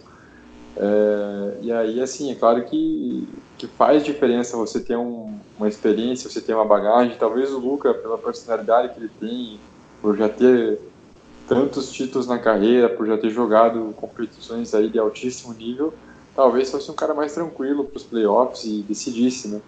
Mas assim, é, eu, eu, acho que o fator aí inexperiência pode pesar sim, caso o Dallas realmente garante essa vaga para os playoffs. É, e é o que eu falei mais cedo, acho que o Dallas ele seria, não seria um time que que teria muita chance de chegar longe, de ganhar alguma coisa. Eu, pelo menos eu não, não vejo nenhuma chance de um Dallas desse ganhar, sei lá, do Clippers, chegar numa final, alguma coisa do tipo. Mas seria um time que, como o Clippers da temporada passada que eu falei, conseguiria, acho que, dar uma, um trabalho para qualquer time que a gente pegar, né? E justamente pelo que ele falou, da falta de experiência, de como o Porzingis ainda não está no, no, máximo dele, então ele ainda está se acertando. Como que eu acho que esse time é montado muito bem, mas ele tem falhas que são muito fáceis de um time explorar. Então a gente tem, por exemplo, um garrafão que, por mais que o Porzingis seja um bom protetor de aro, é fácil tu explorar um garrafão de Porzingis e Pau, porque o Pau não é tão bom defensor e o Porzingis já tem, tá tendo problema de voltar de lesão e ele não é tão forte. Então a gente tem um problema de defesa do perímetro, a gente não tem, tirando o Luca, aquele cara que a gente consegue botar a bola na mão e decidir tipo por uns 6, 7 minutos consistentemente. Óbvio, a gente tem um banco muito bom que tem jogadores capazes de fazer isso, mas nos playoffs é preciso, é preciso mais que isso. É preciso justamente como o Williams é pro Clippers, como um cara que consegue quando a estrela não está em quadra, ele bota a bola debaixo do braço e fala: Não, esse jogo é meu, eu vou resolver e eu vou dar deixar o time preparado para quando a estrela voltar. Eu acho que o Dallas talvez não tenha essa esse time bem montado ainda para playoffs, mas eu acho que daria trabalho para muitos muitos times. Eu acho que na verdade qualquer time que a gente enfrentar seria Dallas daria muito trabalho mesmo. Até emendando essa pergunta, o Rafa Underline Big Head também faz essa, esse questionamento: né? será que Dallas sentirá falta de um jogador experiente na possível campanha dos playoffs? Eu acho que pode sentir sim, e ele até fala, né, em 2011 tinha o Jason Kidd, tinha o Jason Terry. Na verdade, o elenco inteiro de 2011 era um elenco experiente. Você pega o Jason Kidd, já estava em final de carreira, o Jason Terry, final de carreira, o Sean Marion já tinha jogado muito playoff com, com o Phoenix Suns e o Steve Nash, o Dirk já era um veterano, o Tyson Chandler também já era, é, não era um veterano, mas é, também já não era tão jovem. Então, assim, aquele time era bem experiente, né? Tanto que acabou a temporada, o Dallas achou que é, não valia a pena continuar porque não ia ter muito futuro com aquele time, né? É, então, acho que são situações assim, bem diferentes. Aquele time tinha muita, muita experiência, já tinha, já tinha sofrido bastante em playoffs, tinha passado por muitas frustrações e esse time atual é bem jovem, né? Nunca foi para os playoffs, a maioria dos jogadores nem disputaram um minuto sequer de playoff. E, e para ajeitar essa situação, eu acho que é, é realmente pegando essa experiência, indo para os playoffs, disputando jogos, aprendendo, né, como citou o exemplo do Lillard antes, e também contratando jogadores que possam garantir essa experiência aí, né, tipo, e contribuir para que o time consiga arrancar vitórias que talvez os jovens não consigam e etc. É, até porque quando tu, tu olha para os últimos campeões, sei lá, décadas de 2010, quais deles não tinham vários veteranos? 2011 tinha o, o Jason Kidd, Jason Terry, Tyson Chandler, que você falou. No Miami Heat, pô, LeBron, Dwayne Wade, caras que já eram rodados, playoffs. Mesmo você não pensa nas estrelas, tu tinha o, o pivô que era o Joel Anthony, sei lá, que era maluco que, que garantia aquela, aquela presença de, de, de veterano, depois pegaram o Ray Allen, então assim, no ano passado o Toronto tinha o Kawhi, tinha o Kyle Lowry, tinha o Gasol, caras que já, já tem muita experiência, então realmente, para tu ser um time que tu quer ser campeão, tu precisa de caras assim, tu precisa de caras que já disputaram, já sabem como é que funciona, que tem uma, uma inteligência, uma experiência maior, e o Dallas hoje não tem muito isso, como eu falei, é um time que de muitos caras que acabaram ou ainda estão disputando um lugar na liga, né? Estão tentando é, se estabelecer. Então, eu não, não, esperaria algo muito absurdo, muito, muito absurdo do Dallas no playoff justamente por isso. Mas, pela qualidade do time, eu esperaria um time que consegue ir adquirir experiência, mas justamente essa falta de experiência é o, é o problema do Dallas nos playoffs hoje. Próxima pergunta é do João Guilherme. É, ele fala: a fase do Dallas é ótima, porém, como acham que o time vai estar no meio, do meio para o fim da temporada? Normalmente é onde os times contenders mostram sua qualidade. E vocês acham que a gente pode manter esse nível? Se sim, aonde o Mavericks pode chegar nos playoffs? Eu ainda acho que o Dallas, uma hora ou outra, vai cair um pouco esse nível. Se mantiver esse nível até o final, vai ser bem surpreendente para mim. É, então eu acho que talvez ali é, na virada do ano, caminhando para o fim da temporada, Dallas vai sentir o baque né, do desgaste da temporada e tudo mais. Por enquanto também o time não sofreu com lesões, né, o que é muito bom, mas é, eventualmente pode acontecer né, do, de alguém perder aí alguns jogos. E, e sobre aonde, até, até onde o Mariners pode chegar, eu acho que tem, né, se continuar nesse nível, eu acho que tem chance de avançar para o segundo round, dependendo do adversário. Mas a tendência mesmo é ficar no primeiro round, quem sabe dificultar ali a vida de um Lakers, dificultar a vida de um Denver, é, o que já estaria ótimo, né? É, e é o que eu falei, eu, eu espero que o Dallas uma hora diminua o ritmo e, e, aconteça justamente. Eu tô falando do Clippers do ano passado muitas vezes, mas eu realmente acho que assim, no sentido de, de ter, ter sido um time que jogou muito no, no, no começo, depois foi caindo um pouco até ali oitavo colocado, eu acho que o Dallas vai ser mais ou menos esse time, que vai conseguir uma vaga, mas não, não vai ser. Pô, a gente hoje é o que? Terceiro do Oeste? Eu não, eu não acho quarto. que o Dallas. Quarto, então não, eu não acho que o Dallas fica, justamente porque. por causa dos times que a gente falou. E. Então eu acho que. que é, é esperado que o, que o Dallas dê uma decaída nos playoffs e. Uh, vou evitar ser repetitivo, mas é basicamente isso, aquele time que, que vai dar trabalho. Próxima pergunta é do André, underline 530. Ele também fala né, da questão do. Se, se tem um terceiro nome aí pro Don't Porzingis, para ajudar o Don't Porzingis nessa temporada ainda. Se sim, quais as opções que vocês gostariam de ver no Mavis? É, como eu já falei, né, eu acho que é difícil pensar em nomes para essa temporada, nomes relevantes, né? Talvez eu acho que o maior mesmo seja o Iguodala, que seria uma adição legal, né? Dependendo de, do que, que o Dallas enviar. Mas eu acho difícil pensar em nomes assim que, que Dallas consiga ir atrás, que Dallas tenha alguma coisa para oferecer. Eu acho que eu estou bem satisfeito com esse time aí. Se não vier ninguém, tá bom. O importante é ir para os playoffs e, e, fazer isso que a gente falou já várias vezes. Né? É, esse terceiro homem, assim, tá falando de, de um cara que, sei lá, em termos de pontuação, ou um cara que consiga, sei lá, pontuar muito o, terceiro homem do, do Clippers, que seria o Williams, ou o terceiro homem do Lakers, que seria o Kuzma, ou eu não esperaria nada disso do Dallas nessa temporada. Não acho que o Dallas tem recurso para conseguir pegar um cara desse tipo. É, então, não, não, esperaria muito não. O Igor Dallas é uma opção, mas se, se terceiro homem nesse sentido para ele é um cara que que consegue assumir o jogo quando os dois não estão em quadra ou quando os dois estão mal, eu não esperaria que o Dallas conseguisse isso essa temporada. Mas se ele está falando de outra adição que ajudaria muito, beleza, a gente tem o Igodala, mas como eu falei, necessário, necessário não é. Seria, ok, se o Dallas fizer um movimento que é bom, ok, beleza, a gente aceita. Mas eu, eu não forçaria nada, não acho que essa temporada é temporada de forçar nada, acho que é só deixar esses caras jogarem e, e se preparar para a off-season. É, o Grêmio és minha vida, o arroba suporte que mata. Eu já falei nessas né, arrobas pra mim. É, é, bem esquisito, né? Mas beleza. Ele, ele mandou aqui. O que esperam do Porzingis? O que esperam que o Porzingis nos trará até o final da temporada?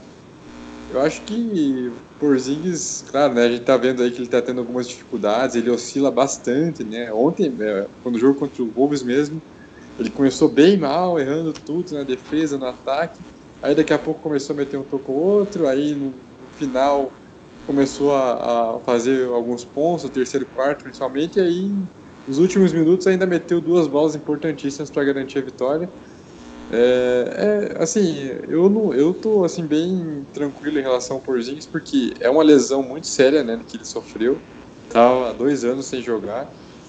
Então, para mim, assim, ele mantendo mais ou menos esse nível, assim, não, não é um problema para mim, sabe? Claro que se ele tiver muita dificuldade de começar a demorar para reagir e não mostrar uma evolução aos poucos, aí pode começar a ficar preocupante, né? Mas assim, é, para mim o que importa é poupar ele bem, assim, evitar novas lesões e aí quem sabe chegar no playoff bem saudável e mostrar realmente o potencial dele mas é um jogador que eu tô tendo bastante paciência porque tem que se colocar no lugar do cara, né? Dois anos é muita coisa para um jogador profissional, né? Você perde muito, é, não só na questão física, mas na questão mental, né? De, de, de ter um medo de se lesionar novamente, de às vezes ter aquele receio de fazer uma jogada que você estava acostumado a fazer. Então, assim, eu estou bem contente com ele. Acho que vai melhorar muito ainda. E se melhorar ainda nessa temporada, beleza. É, e essa temporada do, do Dallas justamente é, é, assim, deixa os caras jogarem, ver o que, que vai dar, deixa os caras evoluírem. Eu acho que o Porzingis tá na categoria de nessa categoria, deixa ele se recuperar fisicamente, deixa ele se, se, se entrosar com o time, se, se acostumar com um papel que é diferente do que ele tinha no Knicks, porque no Knicks ele era o principal pontuador e o estilo do Knicks na época que ele não é, não estava lesionado era diferente do estilo do Dallas. O estilo do Dallas, inclusive a gente vê uh, alguns resquícios disso, de vezes que ele, que ele tenta fazer um negócio que, é, que no Dallas realmente não é o que acontece. Ele tenta pegar uma bola, resolver sozinho, pontuar por cima de um cara, fazer um arremesso contestado, e o Dallas não é esse tipo de, de time. Então acho que até o final da temporada ele vai se acostumando, ele vai pegando ritmo. Eu acho que muito do motivo do Pozinho estar jogando mal é que ele simplesmente está sem ritmo de jogo pô, ele tá errando lance livre, ele tá acertando acho que 70% do lance livre, sendo que na carreira ele acerta tipo 80%. Ele tá errando bola livre, ele não tá conseguindo pontuar, fazer cestas que ele conseguia fazer antes. Eu não realmente não acho que é porque ele, ele piorou, acho que é só porque ele tá com ritmo baixo. Ele não. Pô, nos últimos dois anos, eu acho que não suponho que ele conseguiu treinar arremessos como ele treinava antes de se machucar. Porque o cara não, não tem físico, o cara tem que gastar muito da energia dele é, na recuperação e depois no condicionamento. Então ele fica meio que sem treinar esses outros aspectos do jogo e acaba voltando um pouco mais enferrujado, mas eu acho que é, que é normal. Então, até o final da temporada, eu só espero que é isso. Ele se acostume, que ele vá melhorando aos poucos, que ele vá lendo um pouco mais o jogo. A gente já percebeu isso. Eu, eu sinto que se você assistir um dos primeiros cinco jogos do Dallas e um dos últimos cinco, você vai ver que o Porzingis mudou um pouco. Ele está passando mais, ele está entendendo mais qual é o papel dele, ele está se esforçando em outro, outras coisas. A defesa dele melhorou, ele às vezes foca mais no rebote, mas a gente ainda vê que ele ainda está voltando ainda de, um, de, uma lesão grave, então tem que ter paciência. E até o final da temporada é isso, ele, ele se encaixar, ele, ele voltar, a, ele, ele se recuperar mais. Eu acho que é, é isso que a gente tem que esperar dele. É, o Gabriel Silva ele pergunta: além do Luca e dos bancários, para vocês quais foram os outros motivos para esse início espetacular que ninguém esperava do Mavs? Consegue apontar aí algum outro motivo além do Luca e do, e do banco? É, o Carlisle, né? O Carlisle pegou o melhor de cada um, ele fez todo mundo render mais. Na verdade, a história de todas as temporadas do Dallas, acho que todas as temporadas do Dallas, Dallas venceu mais jogos do que deveria por causa do Carlisle. Porque não é. Porque assim, ele falou dos, dos, dos jogadores do banco, mas eles estão rendendo por causa do Carlisle. Eles estão hum, tendo temporada muito boa na maneira coletiva, porque o Carlisle está comandando muito bem, está sabendo como, como controlar esses caras. Então, se eu tivesse que apontar o outro motivo, além de, da qualidade do look e da qualidade do, do elenco, seria o Carlisle, como ele, ele consegue, como ele está treinando muito bem. Se tu perguntar para os perfis ou para as pessoas que, que assistem ou criam conteúdo de basquete, elas vão te falar que o Carlisle é um nome, sei lá, para top 5 ou top 7 de candidatos a técnico do ano, né? porque ele está realmente fazendo um, um, trabalho muito bom lá no, no Memphis. É, e esse elenco é, é muito mérito dele, né? É, ele, ele que tornou esse cara relevante, né? O Finney nem, nem foi draftado, o Max não foi draftado, é, o, o Paulo ninguém dava nada por ele, é, o, o, Seth Curry rodou, rodou, rodou em D-League até chegar no Mavis e se destacar. É, então, assim, o, o, mérito é muito do Carlisle, ele que transformou esses jogadores em jogadores relevantes dentro da liga. E assim, é, é, além, de, além dos ajustes que ele faz no meio do jogo, da, né, de, de dar esse suporte para o Luca não, não carregar o time sozinho sempre, né, ter ali um esquema que, que colabore com, com a genialidade que ele tem. Então, assim, o Carlisle é, é sem dúvida nenhuma um dos grandes responsáveis. Eu diria até que se o Dallas realmente terminar em quarto, quinto ali, tem que se considerar ali o Carlisle como pelo menos um dos três nomes para Coach of the Year, né? Porque o trabalho dele é realmente muito, muito bom. É, a próxima pergunta é do Carlos Eduardo. Ele, ele diz assim: sem pensar em trocas, se fosse a FA, qual jogador combinaria ou que vocês gostariam de ver no futuro com o Mavis para fortalecer ainda mais o time? A gente já respondeu mais ou menos isso, né? Eu acho que seria interessante ali buscar um jogador que complementasse bem o Luca, que tivesse um arremesso consistente, uma defesa muito boa, como você falou. É, e o nome preferido para mim seria, né, como eu falei, o Drew Holiday e o Bradley ou o Bradley. É, assim, não, às vezes não precisa nem ser no patamar de estrela, né? Se tiver, eu acho que se eu tiver um cara que consegue assim ser consistente, que tu pode depender dele tranquilamente todo jogo para ele ter uma boa partida e contribuir fazendo uns 15, 20 pontos, eu acho que seria uma excelente adição, porque aí seria completíssimo o time, né? A gente esperava que o Tim Harden fosse isso, só que ele ainda tá ele foi ele foi isso, na verdade, né, nos últimos jogos. Só que a gente ainda tem um pouco de pé atrás porque ele teve um começo ruim. Então, se eu tivesse que pegar um free agent nesse seria mais ou menos nessa linha. E como eu falei, tem o Drew Holiday, talvez, né, o sei lá, um jogador de perímetro tipo Galinari, que vai ser agente livre já na nessa off-season, então poderia ser um nome que, que faria um, um estrago, né, digamos assim, com uma capacidade com um cara como o Luca, que chama a atenção, tu dá a bola na mão do Galinari, ele consegue fazer uns 20 pontos por jogo e seria consistente. Então, nomes mais ou menos nessa linha, não necessariamente esses caras, mas que, que vão nesse, nesse, né, nesse sentido, nessa, nessa linha de, de produção de jogadores. É, dois nomes que eu, tava conversei essa semana no Twitter que eu achei interessante, assim, até queria né, trazer mesmo para o podcast, é, que vão ser agentes livres no final da temporada, que talvez pudessem contribuir aí. O que você acharia de Mark Gasol, né, que vai sair do Raptors, provavelmente no final da temporada, contrato aspirante, é, e do Derek Favors, né, que também se assinou um ano lá com, com o Pelicans. Você acha que seriam nomes bons, assim? Eu gosto muito do Gasol, acho...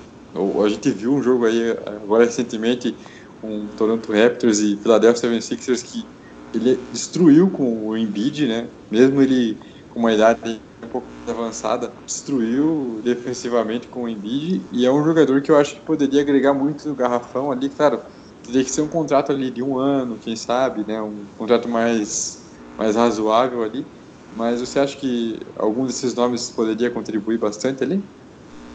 É, então, primeiro pelo, pelo Favors, o Derek Favors, eu acho que, que ele assim, é um jogador de muita qualidade, que, que é um defensor, um cara veterano, um cara forte no garrafão. Só que eu acho que o problema dele é que ele é relativamente pequeno para a posição. Então ele é meio que um cara que assim, o quanto que ele realmente resolve, é, resolveria os problemas que a gente tem, entendeu? Porque ele não pegaria, ele não, pelo que eu sei dele, ele não pega tanto rebote assim. Ele, ele, ele tem qualidade, ele tem presença no garrafão, mas ele não é aquele reboteiro nato, pelo, pelo que eu sei dele, eu posso estar falando besteira e o tamanho dele não é muito bom. Tu vê que o Dallas, quando enfrentou o Pelicans, o, Dallas, o Pelicans botou ele na 5, ele não teve uma presença de garrafão tão forte assim, né? Ele conseguiu ter uma presença boa no ataque, porque ele é mais forte que os pivôs do Dallas, só que o Dallas não, não ficou muito afetado pela defesa dele. E se fosse jogar no Dallas, eu imagino que ele jogaria como como como cinco, como um cara que fica no garrafão. Imagino que o Dallas botaria ele no perímetro para marcar jogadores de perímetro, então ele talvez eu não, eu não focaria muito. O Gasol que seria sensacional, cara. O Gasol é um tipo de jogador que eu, que eu adoro, que é aquele cara inteligente, veterano, que, pô, ele na base da inteligência ele acabou com o Embiid na temporada regular e foi muito bem na temporada passada quando enfrentou o Embiid na, naquela semifinal de conferência. Ele, ele e o Al Horford, né, esse estilo de jogadores, o Al Horford, inclusive, quando recusou a opção do, do Boston, eu fiquei esperançoso que ele talvez assinasse com o Dallas, justamente porque segue a linha do Gasol, um cara muito técnico, inteligente, que tem experiência e sabe defender muito bem. O Gasol, pô, se tu bota o Gasol no garrafão do Dallas, cara, ele resolve muito, muito, muito nosso problema de defesa, porque mesmo ele sendo um pouco mais um pouco mais velho, né? Ele ainda tem muita coisa para oferecer. Então, acho que só o problema é que seria se que contrato que a gente daria para ele, quão longo seria. Mas enfim, deixando isso de lado, acho que o Gasol seria um, um baita nome para observar. E o Derek Favors eu, não, eu já não me empolgo tanto com ele não. Passando aqui para a próxima pergunta, pergunta do Pereira, arroba J PSN89. Ele fala assim: é, depois dessa quantidade de jogos, qual contrato assinado pelo Mavis na off-season valeu mais a pena? E por que vocês acham que é o Delon Wright? É, realmente, né, o Dallas, a gente criou uma expectativa grande aí para trazer grandes jogadores e tudo. Falou-se em Kemba Walker, falou-se em Patrick Beverly, Danny Green, e acabou que o maior reforço do Dallas né, além do Delon Wright, foi a renovação dos, do, do, dos jogadores que já estavam lá, né? Então, uh, foi renovado o contrato do Dwight Powell, foi renovado o contrato do Maxi Kleber, do Dorian Finney-Smith, e, e, todos eles estão rendendo muito bem, né? É, qual que você acha que foi aí a melhor tacada do, do Mavs na off-season? É, então, eu sou um... Provavelmente, se tivessem que ser feita uma lista de top 5 maiores fanboys do, do Delon Wright, eu provavelmente estaria disputando uma vaga ali. Que todo jogo eu tô elogiando ele, eu amo o estilo dele. Só que assim, se tu for falar qual contrato valeu mais a pena no sentido de, de produção e salário, cara, eu provavelmente botaria o Finney Smith ali, porque é outro cara que eu faço questão de lembrar que, cara, ele ganha 3 milhões por mês. 3, 3 milhões não, 3 milhões por ano. Cara, 3 milhões por ano é o contrato que o Boban ganha para ser um cara que às vezes entra. Smith está sendo titular, está sendo um baita defensor, está sendo um, um, baita âncora da, de quando ele está em quadra, traz muita energia e está ganhando 3 milhões por temporada, 3 milhões por temporada. Então, talvez no e é sentido é, de e é pelos próximos três anos, né? É o mesmo valor pelos próximos três anos. Quer dizer, Sim. ele tem uma margem de evolução ainda e não vai aumentar o salário dele. Vai ser isso aí, não. Sim, o contrato dele é uma. Quando eu vi, eu vi na hora que ia ser um, uma baita barganha do Dallas. Então, se eu fosse falar no sentido de custo-benefício, no sentido de, de, valor de salário, eu falaria do Finney Smith, mas provavelmente o que teve mais impacto, que eu acredito que mais mudou o time foi Delon Wright, é, mas pelo como ele ganha um contrato que é mais ou menos justo, né? Ele ganha acho que ele tem em torno de 9 a 10 milhões por temporada, então ele, ele ganha mais ou menos o que se esperaria dele. O Finney Smith que está ganhando bem abaixo, então pô, provavelmente eu botaria o Finney Smith na frente dele. É, só para até ter os números aqui, é, o maior contrato do Dallas é o Porzingis, né? 27 milhões até 2024 né, vai, vai aumentando o salário dele. No último ano vai estar ganhando aí 36 milhões com direito a player option, né? Aí o segundo é do Tim Hardaway, que vai até 2021, né? Então esse, essa temporada é a próxima. Courtney Lee, 12 milhões, que acaba já nessa temporada. E aí todos os outros jogadores é, do, de 10 milhões para baixo, né? O Dwight Powell, 10 milhões. É, o Delon Wright 9, Max Kleber 8, o Lucas 7, né, calor, calor ainda. O Seth também é outra barganha né, desse, desse, desse, dessa off-season, 7 milhões por temporada.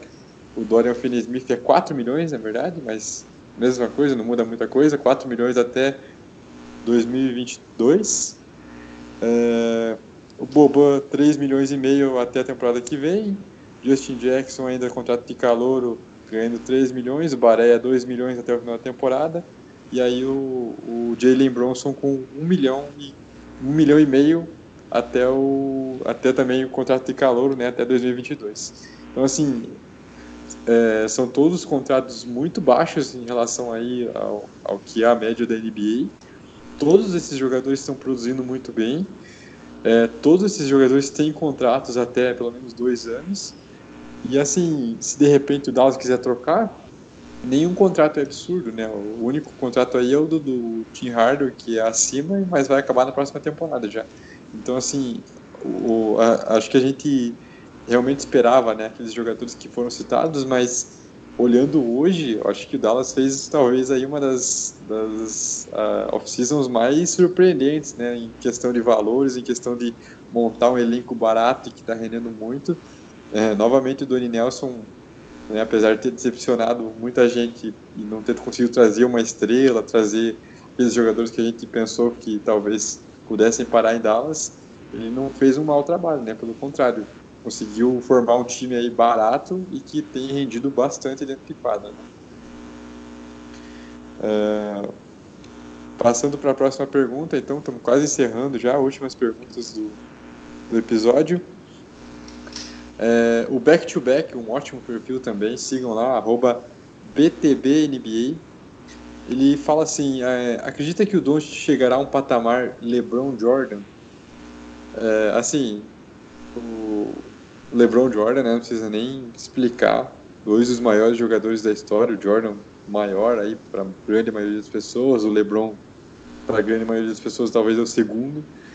E aí, assim, é, a você acha que o Doncic tem potencial para chegar no nível desses caras aí, né? É, potencial eu acredito que todo mundo tem. Potencial tem potencial do, do Bronson explodir e virar uma, uma superestrela. Assim, eu realisticamente não apostaria tão alto assim nele, porque assim, é, cara, não é, pô, Doncic tá jogando muito, beleza, mas LeBron e Jordan são caras que sei lá, né? É um, é um patamar muito, muito complicado de falar que com certeza ele chega. Potencial ele tem. Potencial pelo que a gente está vendo dele, principalmente, segunda temporada que ele está jogando e tal. Realmente ele tem. Mas a gente tem que ver como que ele joga nos playoffs, como que, como que eles vão re, é, reagir a ser uma, uma, uma super estrela. Né? Então acho que não sei se ele chega. Potencial ele tem, mas como eu sou um cara um pouco mais um cara que não, não se arrisca muito com, esse, com esses takes absurdos, eu, eu, eu fico um pouco mais tranquilo. Não, falo que não, não, não espero muito que ele chegue nesse nível, não. É, assim, é, uma discussão que está tendo atualmente é se ele é o melhor jogador com 20 anos da história da NBA, né? Porque ele tem quebrado todos os recordes aí, praticamente, de, de jogador mais jovem a fazer triple-double de 30 pontos, triple-double de 40 pontos, é, mais jovem a fazer tantos pontos em tantos jogos. Assim, a discussão é essa atualmente, né, se ele, nessa idade, é o melhor jogador da história da NBA e assim, é, nessa, nessa, comparar só isso, não é absurdo dizer que ele realmente é, porque ele tem superado números do LeBron, tem superado números de jogadores que, que foram absurdos nessa idade. Lembrando que, por exemplo, Michael Jordan começou já com, com 20, 21 anos, então é, né, não era tão novo assim. É, mas assim, o Doncic tem quebrado recordes incríveis e é claro que é muito difícil você prever o futuro, né? Pode ser que a, gente já viu jogadores que arrebentaram e de uma hora para outra pararam de jogar, ou como também o caso contrário, né? Jogadores que ninguém dava muita coisa e acabaram voando depois. É, eu acho que potencial ele tem, mas é uma estrada muito longa aí que ele tem que percorrer. É, e vamos ver como que ele vai sair, né? Por enquanto, eu acho que ele está realmente fazendo aquilo que todo mundo esperava, né? Se tornando aí, vindo, vindo para ser um dos jogadores mais impactantes dessa geração, né? Vamos ver se ele vai manter isso aí para os próximos 10, 15, 20 anos. É... Chegamos então aqui à nossa penúltima pergunta, que é do Yuri, Yuri ESP. Ele também fala da questão de aonde a gente acha que o que o Dallas pode chegar e ele pergunta se o elenco está muito cru, né? A gente já comentou sobre isso, sobre essa questão da experiência. Acho que realmente falta, né, uma, uma experiência para esse time. Pode ser que no, nos playoffs surpreenda, mas assim é importante que esse time vá para os playoffs, pegue experiência, é, aprenda com os erros, né? O Luca provavelmente vai cometer erros aí que, que vai ser vai ser motivo de crítica e o importante é ele amadurecer e, e melhorar para o ano seguinte. Né? Então, eu, eu, é o que espero, né? Eu, eu venho com esse discurso aí desde o começo da temporada, tipo, importante é voltar para os playoffs e, e ter, esse, ter esse gostinho, saber o que, que é um playoff, né? Porque muito jogador aí não sabe, muito jogador que está na NBA há muito tempo é, não tem praticamente nenhuma experiência em playoffs e tem muito talento, como por exemplo o Devin Booker. Né? Devin Booker tem números fenomenais e até agora não sentiu o gostinho dos playoffs, né? Então é importante você ir lá e sentir esse, esse, esse auge que é os playoffs na temporada. E eu acho que o time pode sentir sim, mas é, é uma lição, né? É, é, vai ser necessário o time aprender com os erros. Né?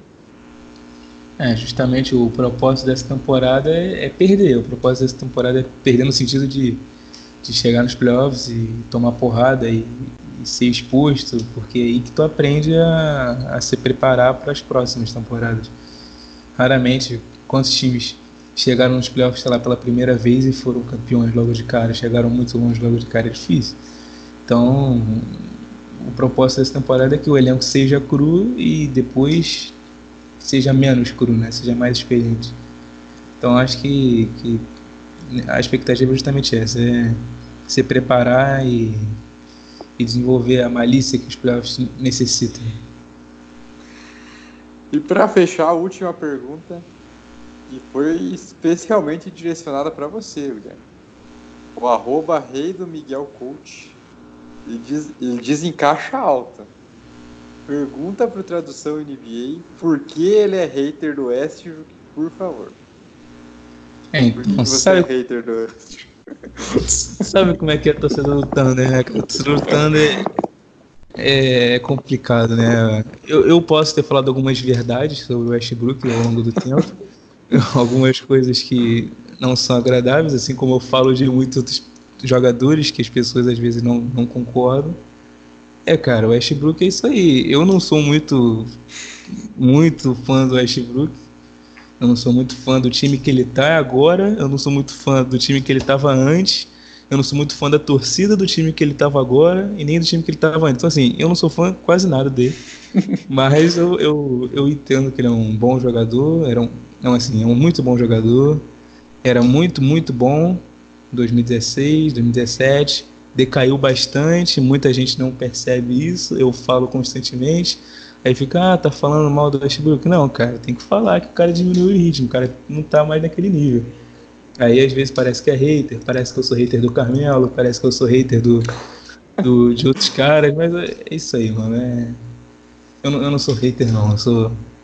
Eu só, eu só discordo de algumas coisas que ele, que ele representa em quadra, mas eu não, eu não sou hater Ah, não. ah. Pra falar, pra, pra, pra falar a verdade, eu também não, não sou um dos maiores fãs do West, porque eu, eu acho ele um ótimo jogador, né? Tá aí pra provar MVP, vários recordes quebrados e tudo mais. Mas é o tipo de jogador que não me agrada porque ele depende muito do físico, né, cara? Então, assim, você vê que as decisões ele não é o forte dele, né? E eu, eu lembro, nossa, até hoje, da final de 2012, Miami Heat e Oklahoma, finalzinho de jogo, é, e ele foi lá e, e, e na, na posse final ele, é, ele podia ter feito, ó, podia ter segurado, queimado, se não me engano, o Hit tinha, sei lá, 10 segundos para fazer a cesta e faltava 15 no relógio e, tava, e, o, e o Thunder estava perdendo por um ponto, então assim, o Thunder podia defender e, e aí sim né, tentar virar o jogo, e aí o Westbrook foi lá e fez falta intencional porque ele achou que faltava 15 segundos e o, e o Hit. Ele não viu que, que a posse de bola do Hit ia acabar antes do tempo em quadra, sabe? E aí ele foi lá e fez a falta, o Miami Heat foi lá, bateu dois decisivos e ganhou o jogo na final. E é claro, naquela época ele era muito jovem, então assim, ok, né? Mas assim, cara, semana passada a gente viu aí o jogo dele contra o Clippers e, e aí ele ele com totais condições de partir para cima, o Clipper já estourado em faltas, era só infiltrar para pelo menos tentar uma falta. E ele vai lá e mete uma bola de três, faltando 8 segundos para acabar o jogo. Assim, eu tenho a impressão que ele, ele não pensa muitas vezes. Ele tem um físico fenomenal e tem um- uma capacidade atlética espetacular, mas ele, não- sei, ele não, não amadurece mentalmente, parece, assim, para conseguir evoluir nesse sentido. Né? Não é um jogador que me agrada muito, mas eu respeito bastante. É, então, eu lembro da, da final de conferência do Golden State contra o Thunder lá em 2016, que foi aquele 3x1, aquela virada que foi depois do jogo 4 que o Thunder venceu, foi um show de horrores, mas pra, no, no final do jogo o Thunder parecia que todo mundo do Thunder tinha perdido todos os neurônios, ninguém mais sabia como jogar basquete. O Durant tentava os arremessos nada a ver, o Westbrook tentava os arremessos nada a ver, então é, é complicado, né? Quando, quando tu faz isso, assim, o Westbrook era novo em 2012, beleza, mas 2016 era já no. com o quê? Uns 20. Ele já tinha uns 5, 6, acho que uns 6 anos de NBA, então. complicado, né? Ele, e tu vê que não mudou muito pra, esse tempo, pra esse ano. Aí tu vê alguém como o Chris Paul, que sabe muito bem o que fazer né, nas situações finais, um cara que tem inteligência, então. complicado, né? Complicado. Então, é, é, é isso que eu falo do Westbrook. Aí quando tu quando tu fala isso, parece que tu é hater, porque tu não tá falando que o cara é, o- é- é um dos maiores jogadores da história, porque tá fazendo triplo-duplo. É complicado, é complicado. Então é isso. Fechamos o programa de hoje. Acho que fechou já, né? Respondemos tudo. Isso aí. É... Então divulga aí é, aonde, aonde que as pessoas podem ver você hateando o Westbrook no Twitter. Então, se quem, quem quiser me xingar, me responder sobre o Westbrook, arroba tradutor NBA, eu vou, eu vou te responder. Eu vou xingar mais ainda o Westbrook se for necessário para provar meu ponto. Mas segue lá que eu, que eu falo muito do Dallas, eu falo às vezes NBA também. Eu tô quase todo jogo lá tô falando do Dallas, mas tem vezes que eu vejo outros jogos eu comento também, eu falo de outras coisas. Então, às vezes eu tô envolvido em outras coisas, como esse texto do Fast Break, o próprio Mavscast, então se quiser seguir lá, arroba tradutor NBA, que, que eu tô sempre lá. Beleza. Lá no Twitter, para encontrar o nosso perfil, você pode procurar por arroba Brasil Underline Mavs. Também todos, todo, todo jogo do Mavs estão lá presente, fazendo cobertura, fazendo críticas, né, claro, é, e acompanhando aí essa temporada espetacular por enquanto de Dallas. É isso aí, ficamos por aqui. Na próxima semana, quem sabe voltamos aí com, com novamente otimismo, né, para falar de repente de mais vitórias do Dallas, tomara que seja assim. E é isso, muito obrigado pela audiência. Até a próxima. But you don't really care for Euros, do ya? So where would he go? The fourth, the fifth, or would he fall and be a Nick? The baffling Kings took Bagley over Luca.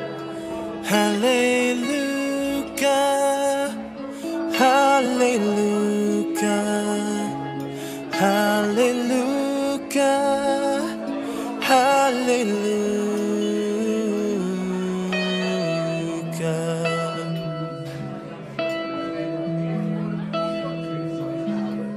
Well, his game was strong, but we needed proof. We hadn't seen him play Mizzou, but his playmaking and passing overthrew ya. And he led the break, it wasn't fair. His step back three flew through the air. It fell and Dallas traded up for Luca. Hallelujah,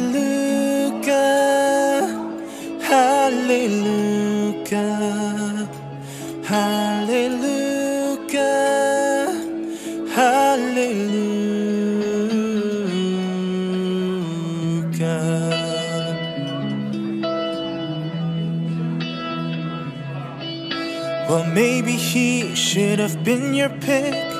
Even though he's white and thick, he's colder than a tall glass of kombucha.